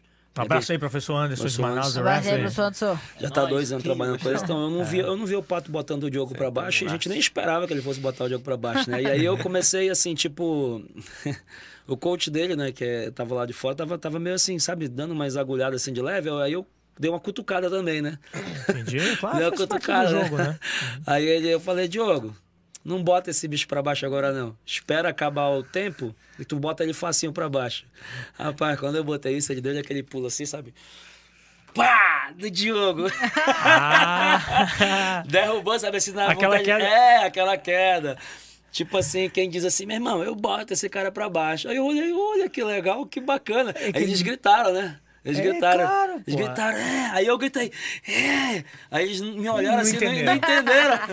Eles tinham trazido o pato pra onde a gente queria. O pato caiu na, na, na na- verdade, na então, olha só, olha só, deixa eu, deixa eu ver se eu consegui pegar aqui. Na verdade, você induziu Induzir, mexer com o ego mexeu dele. com o ego do pato, Mexer com o ego dele. pra ele- dizendo que o Diogo poderia ele derrubar baixo. ele a hora que quisesse.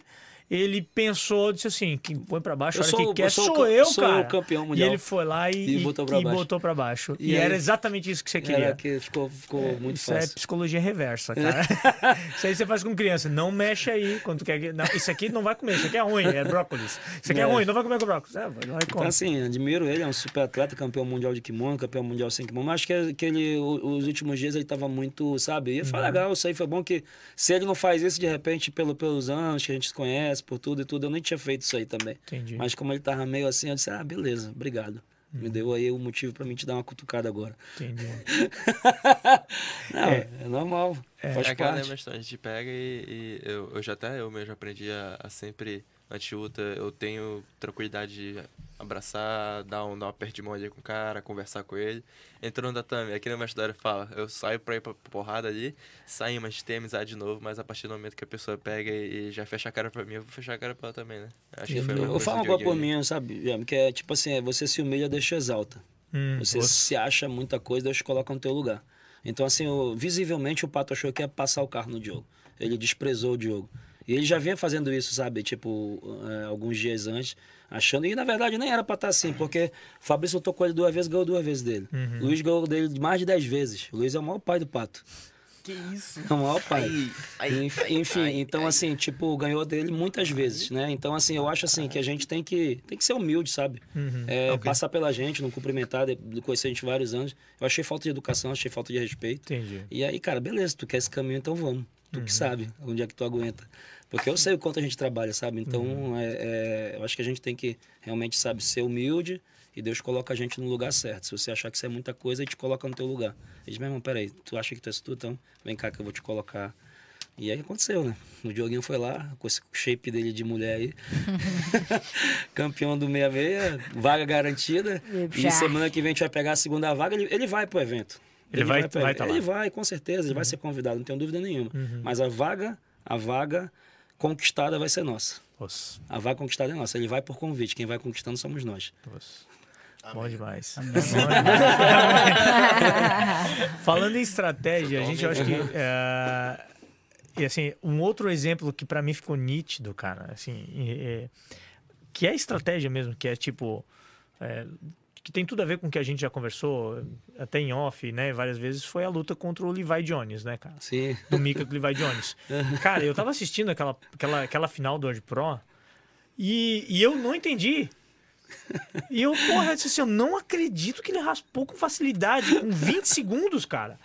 Raspou o Mika, né? Pra quem não acompanhou essa luta, final do World Pro do ano passado, Mika na final, tinha ganhado todo mundo. Finalizou todo mundo, chegou na final contra o Levi Jones. Com 20 segundos de lutas, o- o- o- logo no começo o Mika puxou. Ah, puxou não. É, Não, não, ele raspar, puxou. é, ele, foi, ele- ele puxou. puxou, ele puxou. Uhum. Levi Jones puxou. E o Mika entrou na guarda dele o rapaz fez duas pegadas, deu uma mexidinha pro lado e raspou o Mika. Com 20 segundos. Eu não acreditei, cara. Porra, não acredito. O que aconteceu? O Mika tá doente? Eu pensei assim e tal. E aí depois eu fui entender. Conta pra gente como é que foi isso aí, cara. Então, é, é seguindo aquele princípio, né, de, de, assim, você vê o Mika falou, cara, eu não quero lutar com Lepre, a gente não quer que ele lute. A gente é capaz, eu sou ser bem sério, assim, é lógico que o, o título é importante, mas a gente acredita até que pode ser o último, o último ADCC do Lepre. Uhum. Então a gente é capaz até de chegar, eu sou sendo bem sério, chegar, é lógico que o Lepre não vai querer isso porque ele é um campeão e campeão não quer nada de graça, a gente sabe disso, Uhum. mas a gente seria capaz até de chegar na final e dizer, ó, Lepre, passa, seja o campeão. A gente faria isso, Uhum, entendeu? Porque ele é um, porra, o cara é um- é um É uma lenda. é uma lenda, É uma o cara é lenda, é educado, lenda, não tem o entendeu? falar, então, é uma assim, lenda. é, tipo, a gente seria capaz disso, mas é, no momento que você cutuca, Uhum. você tem que aguentar. Aí é aquela coisa que o Mika falou, né? A gente cria a nossa rivalidade, ah, tu quer? Então vem. Então, tipo, com, com ele vai, tipo assim, o Mika conhece ele, fala com ele e tudo. Uhum. E no dia ele chegou, sabe, quando ele viu assim, sabe? Aquele óculos, aquele sapatinho, passou pela gente, uma marra, botou o kimono, uma marra. Eu disse: Peraí, moleque, tu vai já pegar o teu, tu espera. Espera bem, que tu vai já ver o que é bom pra tosse. E aí, aquela coisa, a gente cria nossas, nossas maluquices, nossas rivalidades, aí a gente, aí a gente disse: Meu irmão, qualquer coisa, senta e deixa ele vir. Quando ele vier, Na pior das hipóteses que não, que não finalizasse, a gente sabia que o Mika ia raspar ele e ia ganhar a luta de qualquer jeito. Uhum. Né? Na pior das hipóteses. Estratégia. Estratégia. Se empatasse, quem É, faz os dois últimos... últimos ganham. Então, ganha. a ideia era ceder. Se a gente senta com ele de bunda no chão, ia ficar muito claro que ia querer fazer guarda. E a gente Aham. não queria isso. Então, o Mika não, não, não- entrou nas pernas dele, Aham. para ele achar que ele ia jogar por cima. Fez ali uma, uma miguelada de passagem, sentou e aí eu- ele veio igual um, um pato. igual um pato. E aí acelerou, o Mika ali, o Mika deu ele no pescoço dele. Depois ele ficou calminho de novo, ficou humilde, falou com a gente. Então, enfim, né? É, é aquela coisa. Essas maluquices às vezes dá certo, né? Não é toda hora, mas de vez em quando essas maluquices dá certo. Bom demais, bom demais. Legal, vamos ver aí o pessoal. Ah, Podcast vai render polêmica. Podcast de polêmica hoje. Só polêmica, só polêmica. cê- eu, não, eu, não, eu não deixo eu não deixo abrir polêmica, não, fica tranquilo. Deixa não. Não deixo, não, cara. Ele Eu- vai ser o primeiro a colocar É, não, sabe por quê? Os caras os cara cortam o meu podcast e aí vai manda polêmica por aí primeiro. não, me, não pede nem autorização, Ele cara. vai ser o primeiro, ele vai cortar lá. Não, quem tem que fazer polêmica sou eu. Não, sacanagem. Gosto do muito mais ação. Em Gosto de muito mais ação, é nóis. E, Cara, eu separei um negócio aqui, que é uma perguntinha.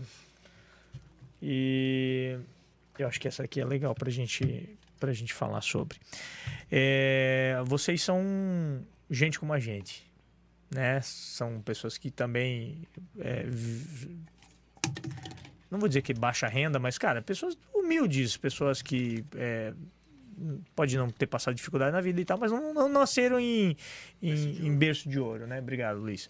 Não nasceram em berço de ouro e tal, né? Como 98,5% da comunidade do jiu-jitsu.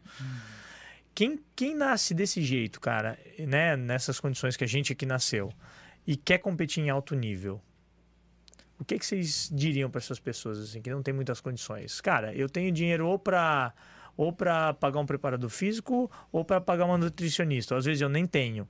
Como é que se vira desse jeito, cara? Ah, é, o velhinho até fala, né? Tipo, no início a gente não tem ajuda de ninguém. É a gente, é a gente, é, na verdade é a gente e Deus, né? Uhum. A gente pegou aí no início, o velhinho mesmo falou que a gente não tinha suporte nenhum com preparação física, com nutricionista, com preparador mental. A gente não tinha ajuda de ninguém.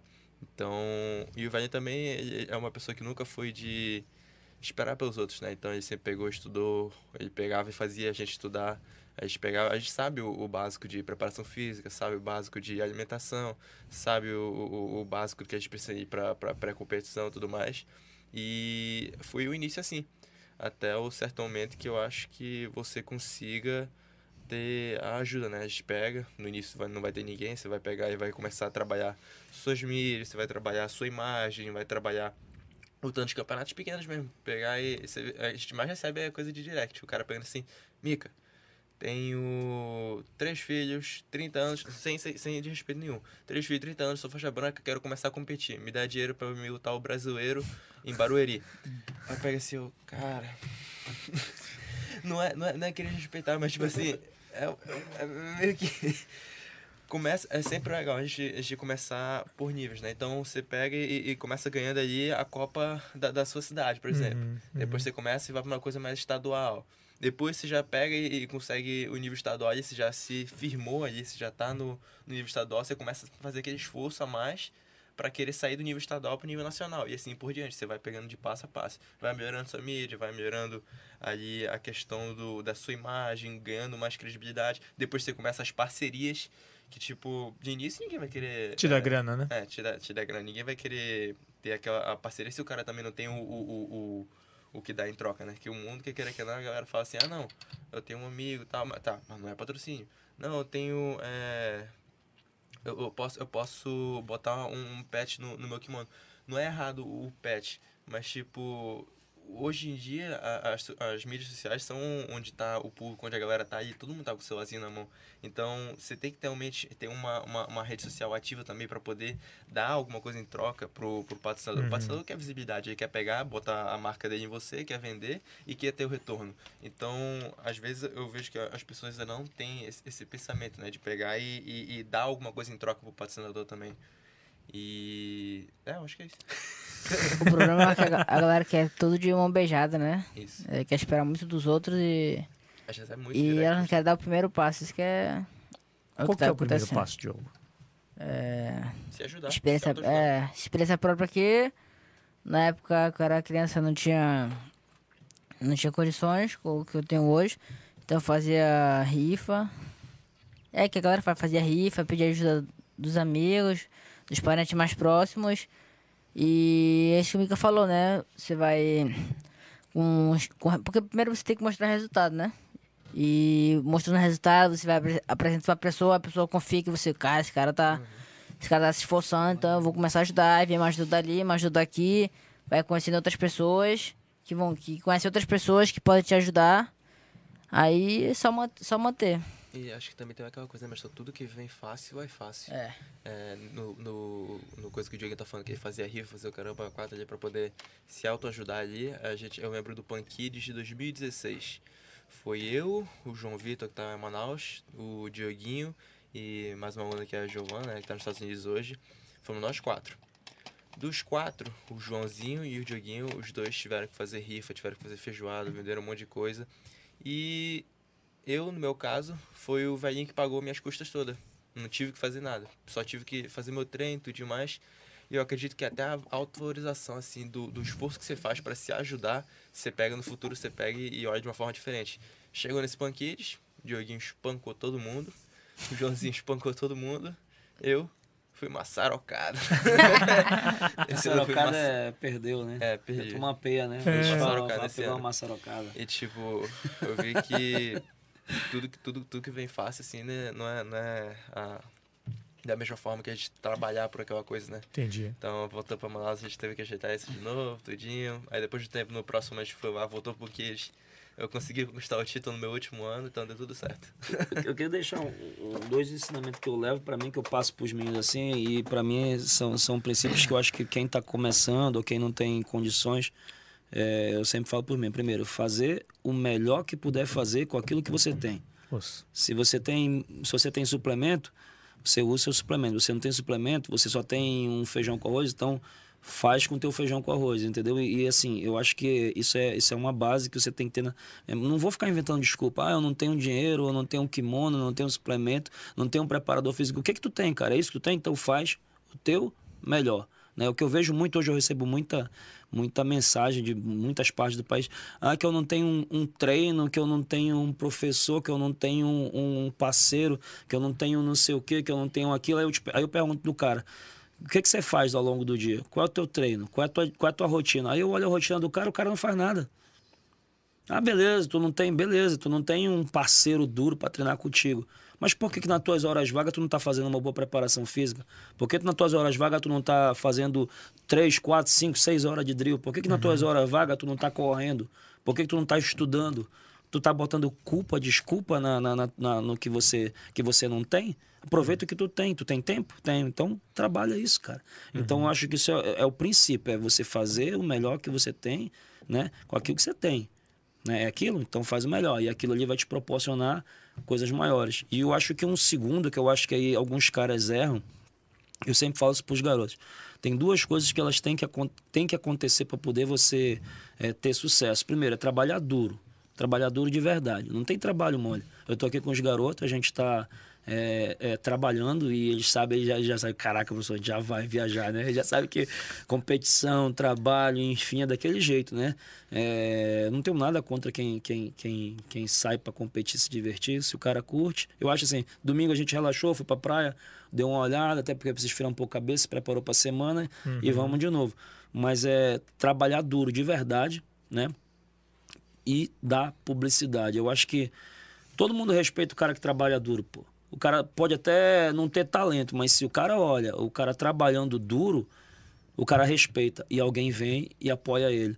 Eu, eu vou, vou dar um exemplo bem, bem, bem bobo. É tipo, você tá, você tá com seu carro pregado no meio da rua e você começa a levantar sua mão. Quem é que para?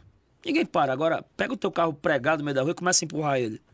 Uma hora para um monte de carro e vai, porque o cara respeita o trabalho duro. Todo mundo respeita o trabalho duro. Então, tipo assim, quer, quer, quer ter sucesso? Trabalhar duro e dar publicidade. Não adianta só trabalhar duro se as pessoas não veem o teu trabalho duro.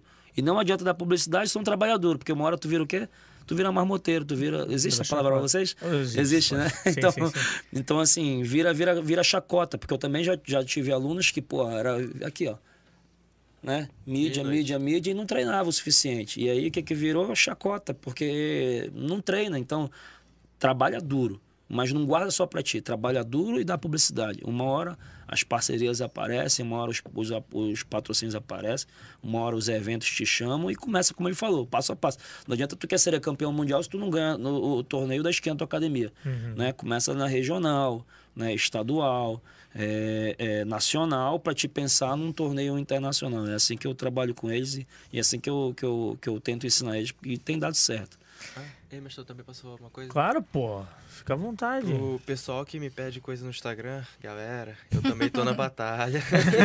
a gente também tá na batalha. É, o Mica, Seu- eu acho que escreve que o Mica é rico, né? Eu, eu- eu te digo a mesma coisa, também Não, acho que eu sou rico.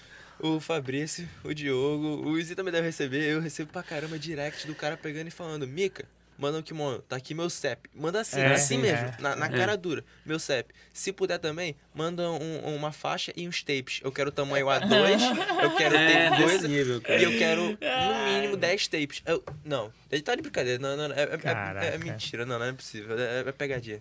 Galera, a gente também tá na batalha. É. A gente não, não tá na condição de pegar e ser distribuindo. Então, se for uma dessas direct, pensa, vê direitinho, vê se, se realmente vale a pena. Se for uma coisa pequena, a gente consegue ajudar, mas também. vai com calma. Fala igual os árabes lá Ah, que que- é, traduz aí, pô. É, se Deus quiser. Se Deus quiser. Inshallah mandei. Show de bola, show de bola. Nosso árabe. É, o Dieguinho é poliglota, né, cara? Fala Poliglota. inglês, árabe, português. Cara, é Tem foda. o próprio português. 475 pessoas online. Que isso? Né? Bom demais, bom demais. Show de Cara, bola. tá.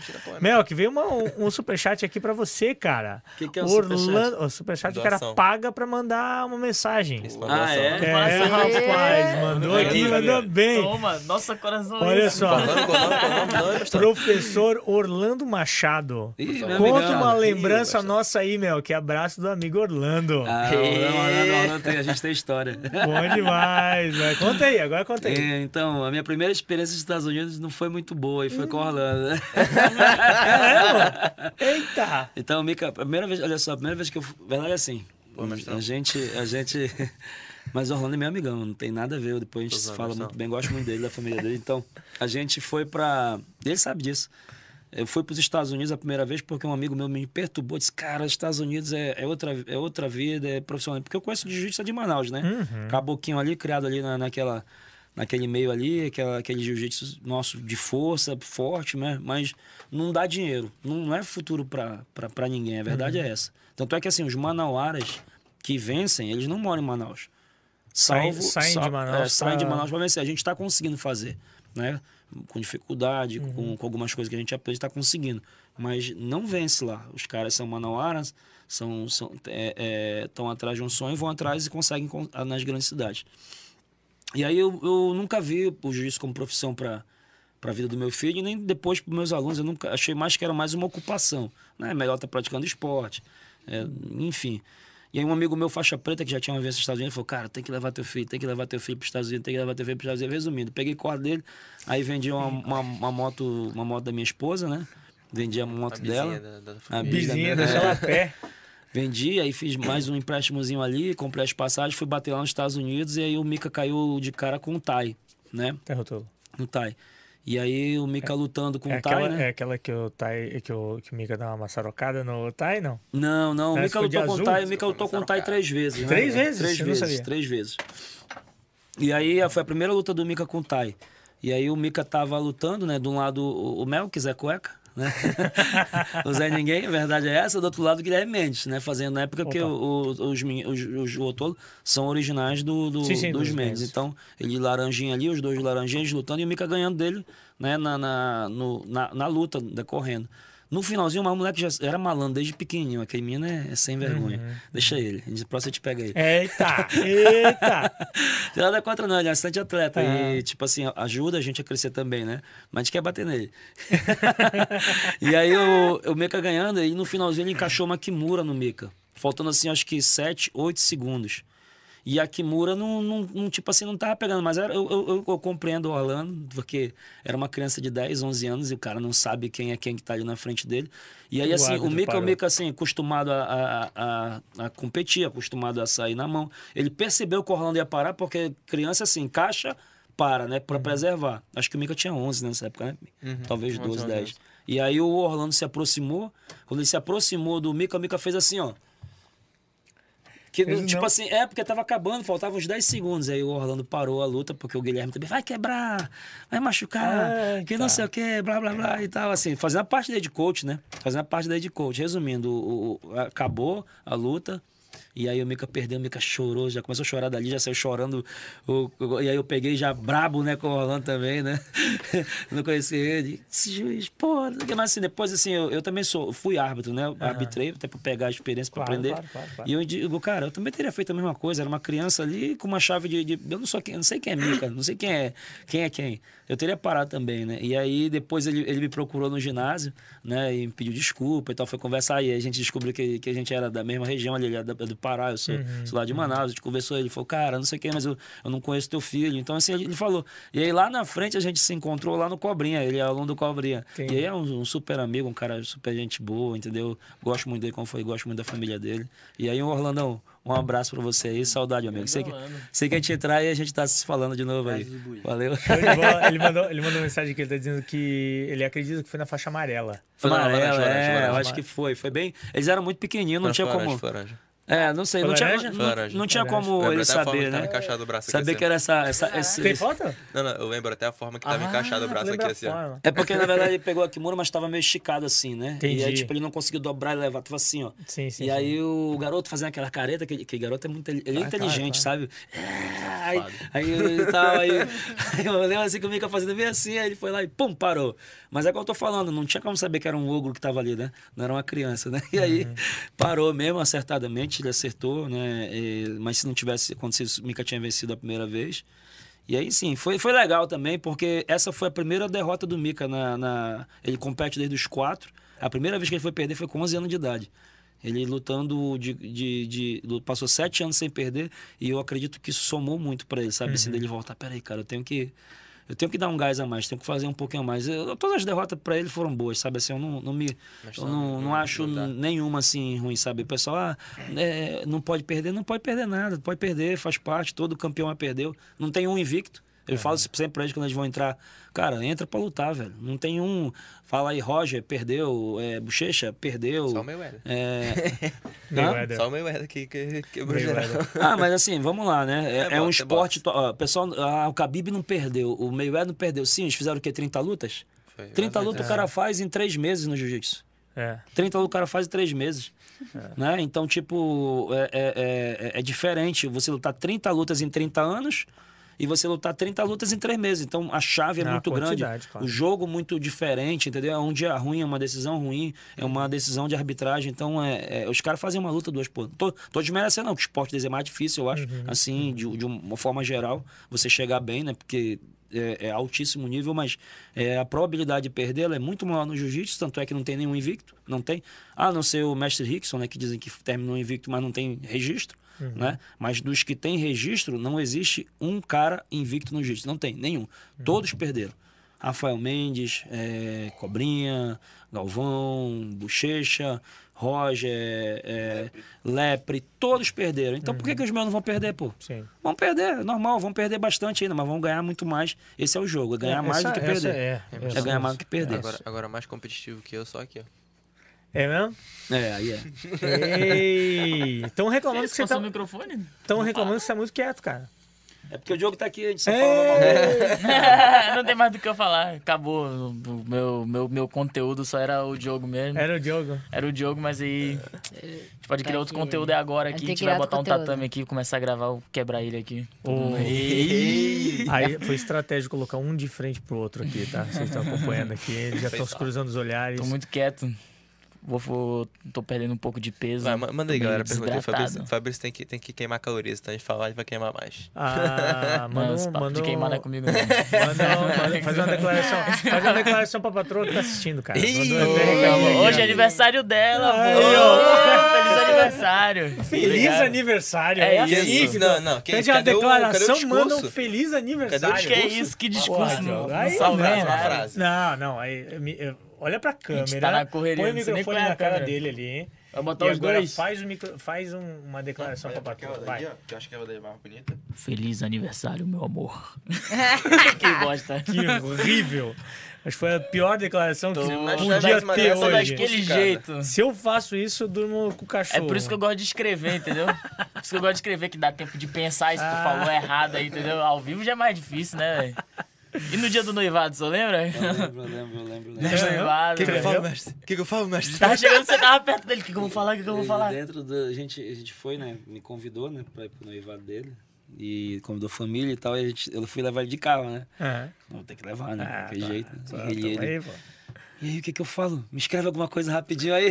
Eu digo, cara, o que que tu vai falar? Tu é que tem que saber, pô. Fala que tá dentro do teu coração, pô. Não é comigo, não. Aí eu disse, não, irmão, te vira, assume tua bronca, a bronca é tua, agora É. fala o que tá aí dentro. Aí ele soltou lá, o velho mandou bonito. Manda bem, manda bem. mandou bem, mandou bem. Ah, Mandou bem. garoto. Cadê, cadê o bambolê? Ih, vai apanhar. Ih, vai apanhar. Tá sem bandoleira? Tá sem bandoleira, 02. Não posso nem falar que eu acho que eu ainda perdi ainda. Tu perdeu tua aliança? tu vai apanhar. Larissa, sai da live. Sai da live agora. É, não tamo aí, Que não. onda. Melk, fala sobre a última luta do Mika contra o Tai. O Mika apavorou e ele fez aquelas loucuras. O que você acha sobre o ocorrido? Ah, eu acho Foi um não. superchat também do nosso amigo William Souza. Obrigado, William. Tamo junto, William. Abraço. Eu acho não, acho não. Eu tenho certeza, Mika ganhou aquela luta. Né? Eu acho que uma luta que não tem pontos, onde só tem falta, onde o Tai pegou duas e o Mika pegou uma, ganhou, não tem o que discutir. Né? Teve dois, dez rounds, três rounds, aquela luta é uma luta de três rounds, o Mika ganhou dois rounds, perdeu um, e aí perde. Enfim, né? Ele ganhou. Mas assim, eu não sou também ficar de chorando, de reclamando. No, no dia lá não, não falei nada, não reclamei. Né? É, mas é uma luta dura sempre. O Tai, o tai ele, é, ele é perigoso, né?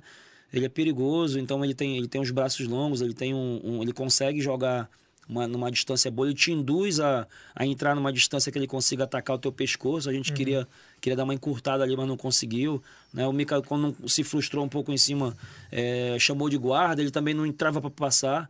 Não entrava para passar. Chegou uma hora que o Mika deixou ele passar e ele não veio para a guarda também. O Mika baixava as pernas, ficava deitado no chão. E ele não aproximava. Então, assim, assim a, gente, a gente ganhou aquela luta.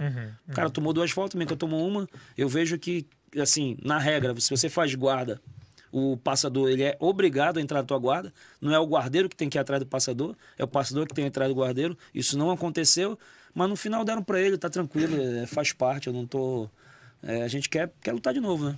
Quer lutar de novo, né? Ia passei agora uma luta com com com o Cade, não sei se vai rolar, né? A gente a gente tá esperando o convite aí para ver se eles lutam já agora em março. O Mika tá preparado aí. Tá bem, né? Tá com vontade de fazer força. Então, ele que venha bem. André Galvão, se estiver assistindo aí, ó, vamos casar essa luta aí. Todo mundo quer assistir. Sim, o que, o que, o que assim, o, o Tai O é- Cade tá na mesma categoria no DCC, não tá? Tá, na mesma né? categoria. Tá no- no- eu no acho 77, assim, né? eu acho o Tai um pouco melhor do que o Cade, Mas eu acho que o Cade seria uma luta melhor pro Mika do que o Tai, porque eu acho É? que o Cade vai mais pro tiroteio também. E eu gosto disso, sabe? Sai, pô, a galera vai pra assistir luta, né? Uhum. Quer ver luta, né? Então eu acho que o Cade se arrisca mais, ele entra mais, o Tai é mais estratégico, né? É, ele, ele, ele mina muito o cara, ele mina muito o cara, espera o momento e dá o bote. Só que com o Mika, tipo assim, eu não sei se ele não sentiu o momento de dar um bote ou se ele re- realmente respeitou e não quis se arriscar, achou que daquele jeito ele ia conseguir levar a vitória e levou. Mas é, é, eu, eu acho que com o Cade seria uma luta melhor, porque o Cade entra mais pro jogo e aí o Mika também, e aí ia ser tiro, né? Um, um com o outro ali, vamos só vendo o que acontece. Show de bola. Show de bola. A patroa, a patroa já colocou aqui, ó, que você tá sem bandoleira. Ela já Acabou tá de aí? botar Ela aqui. viu, ela já Tá tinha aqui, visto. ó, tá aqui, ó. Ah, o cara dela aqui, ó. É, né, aqui, ó. É. Tá, a de patroa, a patroa tá braba, a patroa tá braba. Deixa eu ver se a gente tem mais alguma aqui. Minha nossa. Manda pergunta pro Dioguinho aí, cara. Manda Dioguinho pergunta tá- pro tá Dioguinho triste. aí, rapaziada. Deixa eu ver Tá aqui. triste, o cara. Se preocupa não, amor. Eu vou, eu vou mandar uma tapioca, viu? Bem recheada aí de- pelo iFood. Ah, com raiva, não. garoto, agora falou o discurso. Ô, você Ô, viu? rapaz, Ô, tá louco. comigo. Pensei, demorei, mas. mas É, aí, consegui. é, agora sim. Ó, o, ahn, o Kildare, é isso? Kildare Teixeira mandou um superchat aqui também. Colocou o seguinte: no MMA tem um coach para cada modalidade: um para boxing, um para wrestling, um para Thai o, e o head coach.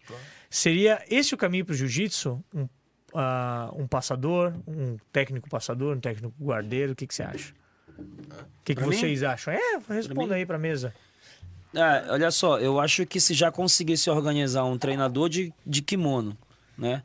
Um treinador sem kimono, um treinador de wrestling, um preparador físico, um fisioterapeuta, um psicólogo, um nutricionista, para mim tava perfeito já. eu acho que ia, é, ia até um, um treinador passador, um treinador guardeiro, né? Eu acho que isso não tem necessidade. Eu acho que até porque geralmente, né, quando vo- não sei como como quem, quem perguntou qual é o nível de, de, de graduação. Preta. É preta, né? Mas então assim, se é preta ele, ele, ele sabe, né? É assim, Olhando aqui a fotinho, é. a gente quando trabalha, né, por exemplo, lá na escola quando a gente trabalha uma uma passagem, uma, uma raspagem, por exemplo, a gente nunca trabalha essa raspagem sozinha. A gente trabalha raspando, passando, pegando, o raspando, indo para as costas, raspando. Então assim, não dá para ter uma- um passador que não, não, não combina com, com, com- Então, assim, eu acho que funciona melhor ter um de cada. Eu acho que sim, isso sim seria legal. Ter um treinador, um treinador de pano, Uhum. um treinador sem o pano, sem o Nogui, um professor de wrestling, um, um preparador físico, um fisioterapeuta, um psicólogo, um nutricionista. Esse é meu sonho. Se eu conseguisse chegar nesse nível, eu ia ficar, ia ficar muito contente. Por enquanto, eu ainda, ainda, ainda acumulo algumas funções ali, mas é, eu, eu espero um dia chegar nesse nível de me dar o luxo de, peraí, só vou focar nisso aqui. E aí deixar outra pessoa me ajudar. Mas hoje já tem algumas pessoas, já tem, a gente tem fisioterapeuta, que é o Bruno lá, ajuda a gente pra caramba, gente finíssima. A gente tem o professor Anderson de wrestling, tem pre- os preparadores físicos são, são, são independentes, cada um tem o seu, né? E aí tem ah, nutricionista também é independente, psicólogo também é, é- alguns têm, outros não, que fazem a parte de preparação mental, né? Então, é, o sonho eu acho realmente seria esse, ter cada um ter, ter, ter um, apoio de um, de um profissional. Isso é uma coisa que eu falo, até falei ontem lá, na, lá no treino, eu acho assim, você quer atingir alto nível, você tem que procurar um profissional, Sim. em qualquer área, É, e, e botar dinheiro, né? botar E dinheiro. botar dinheiro, né, bicho? Porque não, não adianta. É, eu acho assim, sabe o que, mas eu, E botar dinheiro, não, tô dizendo que precisa necessariamente ser dinheiro ali. O seu tempo é dinheiro, É. a sua exposição é dinheiro. É, colocar esse empenho, né? É. Empenho barra dinheiro. É, eu tava falando, a gente falou ontem, né? Eu tenho atletas faixas pretas, né? Uhum, uhum. Muito bons, né? Bons. E nós não vamos dizer quem é, mas que está nessa mesa, É, que não é o Mica, não é o Fabrício, não é você, não sou eu e não é o Diogo. É, beleza. Defender Mas também é faixa preta. É, Está nessa mesa. é que, que não tem um, um- um- alguns suportes que poderia ter já. Por quê? Porque não trabalha a parte de imagem, eu pego no pé, né? E eu tenho faixas roxas que não têm títulos. E tem suporte de, de kimono, já tem patrocínio de kimono. Patrocínio não, tem um, um, um Ah, apoio de kimono, patrocínio de kimono. cara- Tem tape, tem preparador físico. Por quê? Porque sabe vender melhor a imagem. né? A gente e assim não tem dinheiro, mas se se, se, se coloca bem nas redes sociais, sabe? Sabe tratar bem as pessoas. Enfim, ele, ele é um produto bom para venda. E aí as pessoas se interessam e, e apostam nele, apesar de não ter ainda resultados em competição.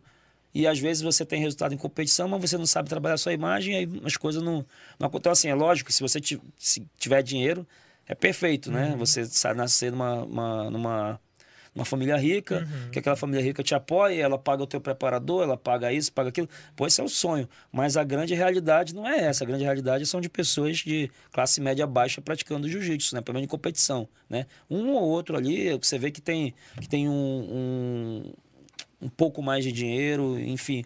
Então, se essa galera que tem, que tem pouca renda não entender que precisa trabalhar melhor a parte de relacionamento, precisa trabalhar melhor a parte de imagem, vão continuar assim, sem nada, né? Porque a gente começou sem nada, pô. E hoje, graças a Deus, a gente recebe mensagem, mais mensagem, mensagem de pessoas querendo apoiar, patrocinar, né? Então, assim, a gente saiu desse nível de ter que estar pedindo para chegar no nível que as pessoas estão oferecendo. Show. Mas só acontece com, com trabalho e exposição. Não tem outro jeito. Não é isso, Luiz? Verdade. Tá melhorando, tá no caminho ele. Tá. Ele tá igual eu, entrando no caminho de novo. Fabrício, Eu, você tô perdido. é o único dessa mesa Sim. campeão mundial de jiu-jitsu. Ah,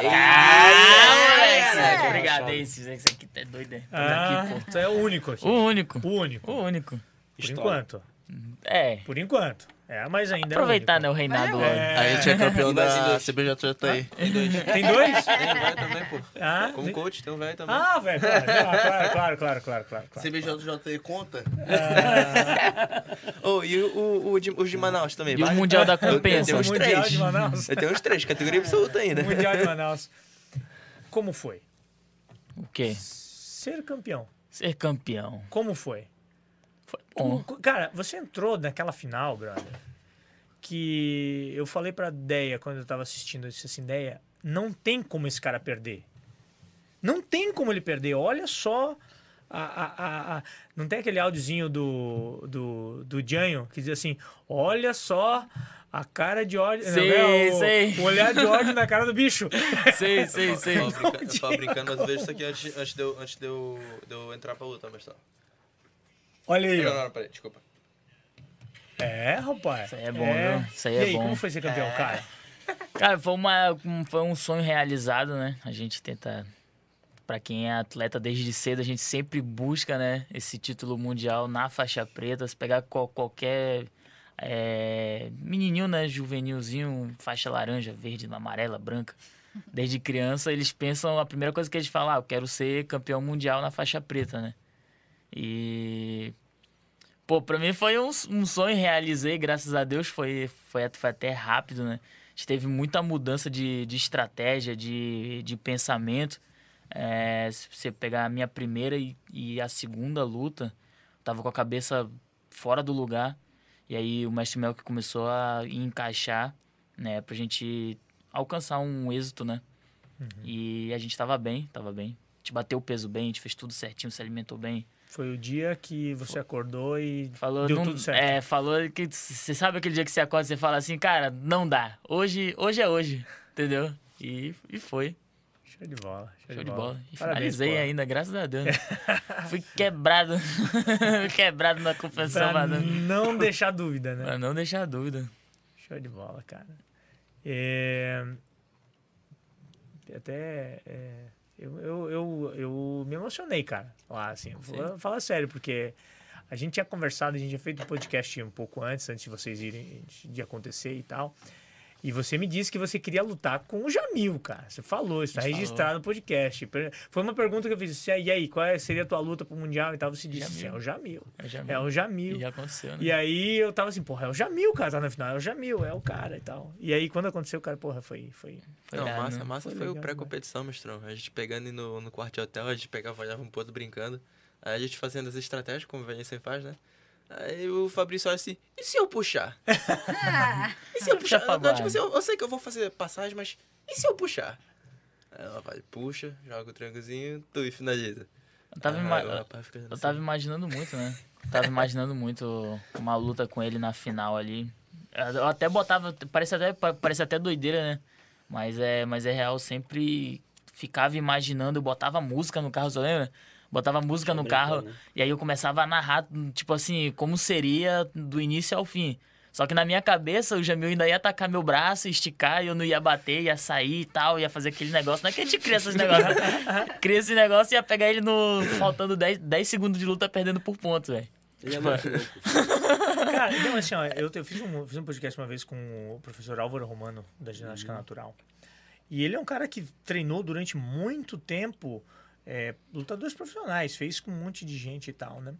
E ele fez com o, com o Minotauro. Ele fez um treinamento mental com o Minotauro. E qual era o treinamento mental com ele? Ele deitava, depois do treino físico e tal, que ele tinha que fazer e tal, é, ele colocava o Minotauro deitado no, no tatame, no local lá e tal, fechava os olhos e eles mentalizavam o dia da luta. Mas mentalizavam tudo, né? Tipo assim, ó, você vai acordar a tal horário, e não sei o que e tal, teu vai, vai acordar sem o despertador, e aí você vai tomar café da manhã, café da manhã vai ter isso, isso, aquilo, você vai fazer isso, isso, aquilo. É, ele ia lutar num, num, num local lá, que era a casa do adversário dele, né? No país do adversário. Você vai entrar no carro, quando chegar no, no, no estádio, a galera vai estar...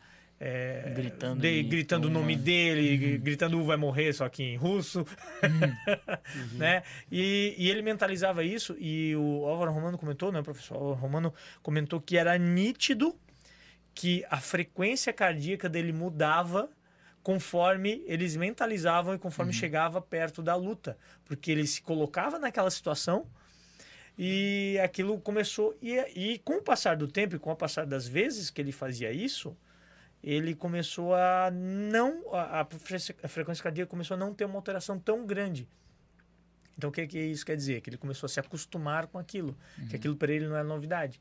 Né? Então deve ser muito dessa tua neura, Essa doideira. dessa doideira que você chama de doideira, faz sentido, né, cara? É, mas na verdade, assim, a gente faz isso também, né? É, a gente faz isso também porque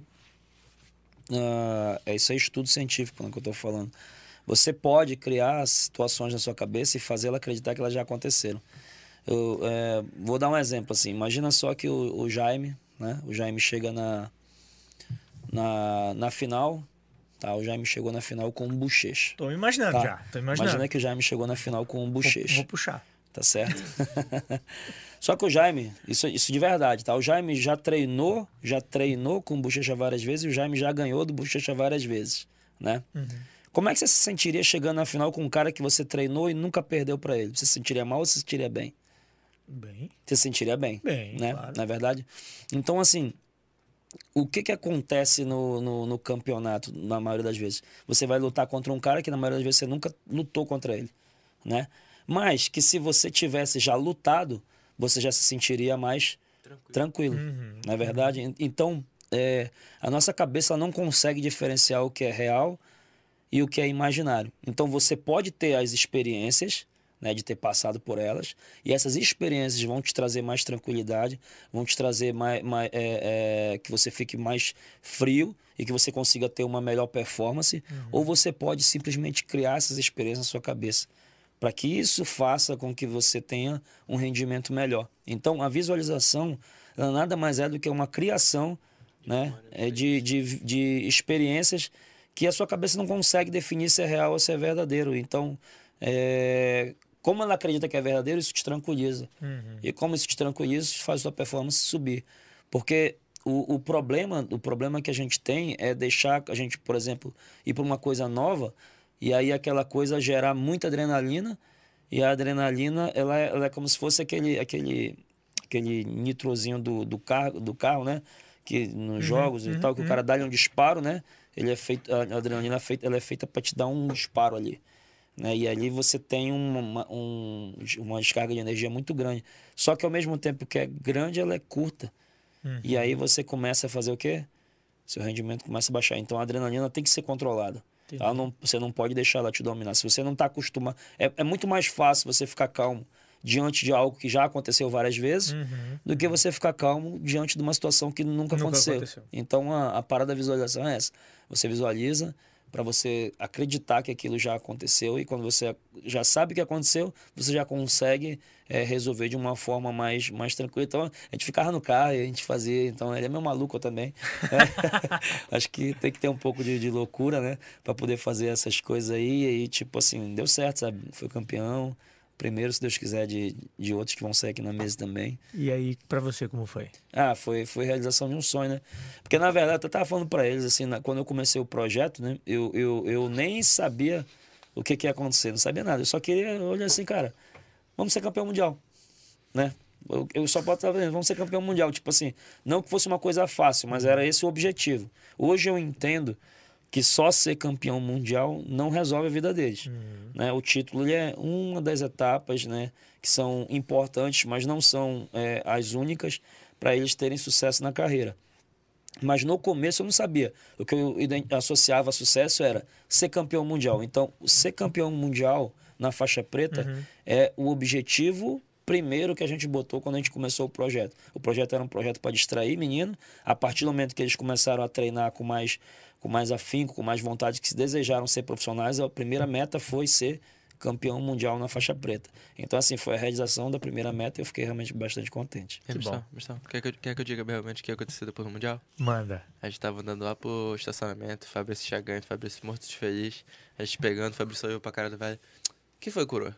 Você tá, você tá meio pra baixo aí? Aí, velho, não, tô pensando já nos próximos objetivos. é isso aí. Eu sou competitivo. Isso é um problema meu, sabe? Eu tenho, eu tenho que. Eu tô aprendendo, tá? É tipo assim, eu tô aqui e aí, tipo, já ganhamos e, meu irmão, e vamos pra próxima. É. E quero ganhar a próxima e vamos pra próxima e já tô ali. Mas eu, eu tenho que aprender. Característica tipo, é, de campeão, cara. Eu tenho que aprender a curtir um pouco, sabe? Eu, tipo, ele já tinha, tinha acabado de ganhar, a gente abraçou e tal, e agora? Aí, meu irmão, vamos pensar agora já na seletiva DCC. Desse jeito. mesmo desse dia. jeito. Desse jeito. Mesmo, dia. dia. Mesmo dia. Mesmo dia. E aí eu disse, caraca, eu não tô nem curtindo, velho. Já tô, já tô parando, já passando já pra. Não, peraí, relaxa um pouco. Tenta relaxar um pouco. Tenta desconectar um pouco pra poder curtir o momento. Uhum. Pra gente passar pra. Eu tô, sou assim, eu tô numa, já tô numa, tô numa, tô noutra, eu não consigo. Eu não consigo desligar. Isso me faz um pouco de mal também, sabe? Uhum. Eu sou muito competitivo, assim. Eu quero Quero, quero, quero, quero. Falando em competitividade, essa pergunta vai pro Mica. O Juan Fernandes mandou um superchat aqui pra gente. E ele perguntou o seguinte, cara. É, já me pergunte ao Mica se ele tem planos para. Ele usou uma palavra bem forte aqui. Decapitar o russo que ganhou naquele tempo. esse, ah, russo, eu... esse russo, a gente já Não. conversou sobre esse russo, cara. Eu, eu, eu, já, eu já tenho respeito pra caramba por ele, né? Até que ele, ele, de vez em quando mantém contato com os tudo mais. Mas sim, eu tenho, tenho planos pra ir lá pegar o rosto. eu sou uma pessoa que, tipo assim, eu não gosto de, de, de, de, perder de jeito nenhum. Se o cara pegar e. Ah, bora tirar nem poupar. Eu quero ganhar. Ah, o cara tirou ali no. No, na, no jogo de porrinha, eu quero ganhar. Na banheira de gelo. Na banheira de gelo. minutos, eu tô tá bom, vou fazer o dobro. eu vou, vou ficar com hipotermia aqui, mas eu vou fazer mais. é tipo assim, eu não, eu não gosto de perder em nada. Até a Mitch pega assim, fica meio puta comigo, às vezes ela, não, não, não, bora isso aqui, bora até ali o carro. Ela pega, ela começa a acelerar um pouquinho, eu pego, não, não vou não. Aí quando eu olho pro outro lado, eu começo a correr, eu, perdeu, trouxa. então, tipo assim, nada, nada na minha vida assim eu gosto de perder, né? Uma coisa que eu carrego desde que eu era pequenininho. Tipo, até no treino mesmo, o Fabrício era meu carrasco. Ele é, pegava né? e batia aqui, que não, caramba, no treino, até hoje bate ainda, né? E a gente uhum. ficava, eu ficava puta, eu começava a chorar e o velho engole, engole choro. Ele engole choro, então, tipo assim, eu tenho um plano sim de, de ir lá e pegar ele de volta. Tá e certo. Tá aqui, tá aqui guardado. Tá guardado. Tá guardado. Tá, guardado o rancorzinho. Eu senti, Numa eu gavetinha senti. lá e tal, no momento A gente certo. tava esperando ele se inscrever, né? A gente tava esperando ele se inscrever no Grande Slam da Rússia, né? Uhum. E a gente ficou esperando até o último dia, porque se ele se inscrevesse, a gente ia lá. ia descontar, tá. né? Ele, ele veio, aqui, veio aqui no Brasil bater na gente, a gente ia lá bater na casa dele, né? É, Eita, é. não mexe com essa turma não, velho. não mexe com essa turma não, tá ruim. Eu vi, vi o Fabrício também, né? O Fabrício guarda o do Jamil. É, é. Até dezembro. É assim. É, é índio, cara. Índio é, é rancoroso. E o Diogo, o, Diogo, o Diogo tem a dele também guardado que eu sei. E eu tenho, a minha... conta aí pra gente, e eu tenho meu rancor guardado do Diogo. e o Fabrício Esse rancorzinho que você tem guardado aí de quem? É, tem de vários aí. Tá bom. É massa, é massa. Que a gente pega e na, na volta pro treino pra casa, o Dioguinho. E aí, Dioguinho, se ele tá sorridente, mestre, fiz a estratégia, hoje deu certo. Se deu errado, o Diogo também pra baixo, ninguém fica fala triste. nada. Ele não fala nada, Ele ele, não vai, fala. ele vem no carro assim, ó, Eu pensando. fiquei quietão, quietão. Quietão, quietão. Só assim. remoendo. Diogo, deu ruim? Ele deu ruim, mestre. Mas amanhã é outro dia. É, gosta de apanhar no treino. Jogo é jogo, treino é treino, né? Aí eu ressignifico, né? Jogo é jogo, treino é treino. Show de bola, rapaziada. Vamos, vamos encerrar aí, né? O nosso podcast. Já estamos duas horas aí Caraca! trocando uma ideia. Faz tá tempo, mais, né? hein? É? Deu duas horas. Duas horas e pouco. Tá ao vivo duas horas. Duas horas de um. assim. Duas horas de um. É, mandem recados aí. Vai. É, Começa pelo, pelo sensei. Começa, começa pelo vai, sensei. vai, Começa vai, pelo vai. sensei. Recado pra. Manda recado aí. Ah, manda seguir galera, nas redes pô, sociais. pessoal, agradece. é, agradecer aí a presença aí da, da- do pessoal escutando a gente, gastando essas. Lá é a tua câmera. Lá. Ali minha câmera. É. Ah, garoto. E aí é, é isso aí, gente. É, se falei alguma besteira, desculpa. Se falei alguma coisa produtiva, guarda. Se me ver por aí, pode cumprimentar que a gente é amigo. É, não beleza? cumprimenta que eles correm atrás. Se não cumprimentar, eles correm atrás. E é isso aí, tá? Tamo na guerra, tamo junto, tá todo mundo no mesmo barco aí. é, E vamos bora pra frente. Valeu, os. Fabrício, agora. Fabricinho, né? campeão mundial, único da mesa. Único da mesa. É, que isso, que honra. garoto. Muito obrigado a todos que assistiram essa live aí. É, obrigado por gastar um tempinho aí, perdendo, perdendo esse tempo aí, escutando o mestre. Não, brincadeira. é, é como ele falou, se tem algo que foi muito produtivo, guarde. Se não foi, descarta. E a gente falou pouca coisa ainda, né? Fala tua Tchau. rede social aí, pô. A minha rede seguir. social é Fabrício Underline Andrei JJ. Bota Hokage lá que tu acha. Hokage, mais belo de todos. Toma. E é isso, obrigado, fui. Mica, Eu? Beleza. Manda. É, agradeço a todo mundo que assistiu a live. Já, como o Fabrício falou aqui, dando uns parabéns especial aí pra Brendinha, se ainda estiver na live aí. Feliz aniversário pra minha irmãzinha mais, le- mais esqueceu, velha, né? Esqueci não, rapaz. Não, não, o Fabrício esqueceu da. Ah, tá. Minha irmãzinha mais velha que tá desde sempre aí, fez aniversário aí, deve estar já com uns 28, né? Não sei. Que isso? Agradeço a todo mundo que tirou o seu 25, tempinho, assistiu aí o podcast com a gente, tá 21. acompanhando aí. Vocês, agradeço a galera do Superchat aí, tudo mais. Tinha Posso fazer uma propaganda que eu esqueci? À vontade. Chegaram aqui. Perguntar se a gente vai lutar o Open Curitiba. A gente vai sim, tá? O Diogo e o Mika vão estar lá e já tem um seminário. Eu não tô recordado de cabeça porque fechou agora, vai ser dia 18, aí em Curitiba, tá? Então a galera aí dá uma olhada no nosso perfil no Instagram que a gente vai estar divulgando. Dia 19, o Mika e o Diogo estão saindo na mão, lá vai ser a estreia do Mika na. Estreia do jogo também, né? Na IBJJF faixa preta, não é isso? É isso. É? Eu vou estar lá, hein? Então vai ser a estreia do. Eu vou estar do- lá, eu vou estar lá, vou estar lá. Só porque é a história do Diogo. Estreia do Diogo e do Mika na, na faixa preta, lutando pela IBJJF. Então é isso aí, galera. Aparece lá pra prestigiar o evento, aparece lá pro nosso seminário, vai ser legal conhecer todos vocês. Ah, vai me cortou aqui, mas tudo bem. Vai lá. Manda, pô. Agradecer aí a todo mundo. E quem mais agradecer? Até esqueci, vai me cortou ali, perdi meu, meu Patrocinador, pede seguir nas redes, vamos texto. lá. Ah, é. É, Se quiser me seguir lá na rede é Mical Gal... Não, Mica Galvão JJ. E acho que é mais ou menos tudo isso: YouTube, Instagram, no Facebook, que quiser. ir. TikTok, que ele faz dancinha lá, já vi fazendo. Não, não curto, não. no jogo, mas não curto, não. E lembra de seguir o canal aqui e dar aquele like. Nossa. Valeu. E ativa o sininho. Bora lá, Luiz Paulo, o Obrigado aí. terror de Manaus. Obrigado aí por. É o terror de Manaus esse garoto. Obrigado aí por por estar acompanhando aí o canal. É, compartilha, segue lá o canal Muito Mais Ação.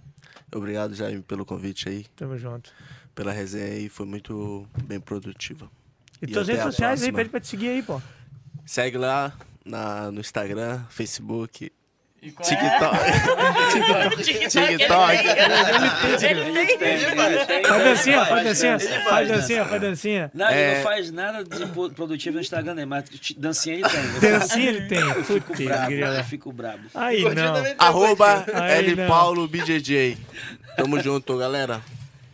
Baby, Baby Shark. Vai, Baby Fala, Shark. galera. Obrigado a todos que acompanharam a live. Mais de 500 pessoas. E me segue nas redes sociais lá, Diogo Reis, Baby Shark, Facebook Diogo Reis, TikTok Diogo Reis. Meu Deus do céu. Ele tá lá. O outro ele Depois vai parar essa molecada. Não tem nenhum vídeo lá não, mas vai, vou lançar aí. Rapaziada, obrigado por ter acompanhado a live até agora. Chegamos em 500 e poucas pessoas lá online. Show de bola, galera do Superchat. Muito obrigado. Não esquece de soltar o like maroto nesse vídeo aqui. Se inscrever no canal se você ainda não é inscrito. Se não for inscrito, eu vou mandar essa galera aqui correr atrás de você. Então, te agiliza. A gente vai mesmo. Um abraço e tamo junto. Os...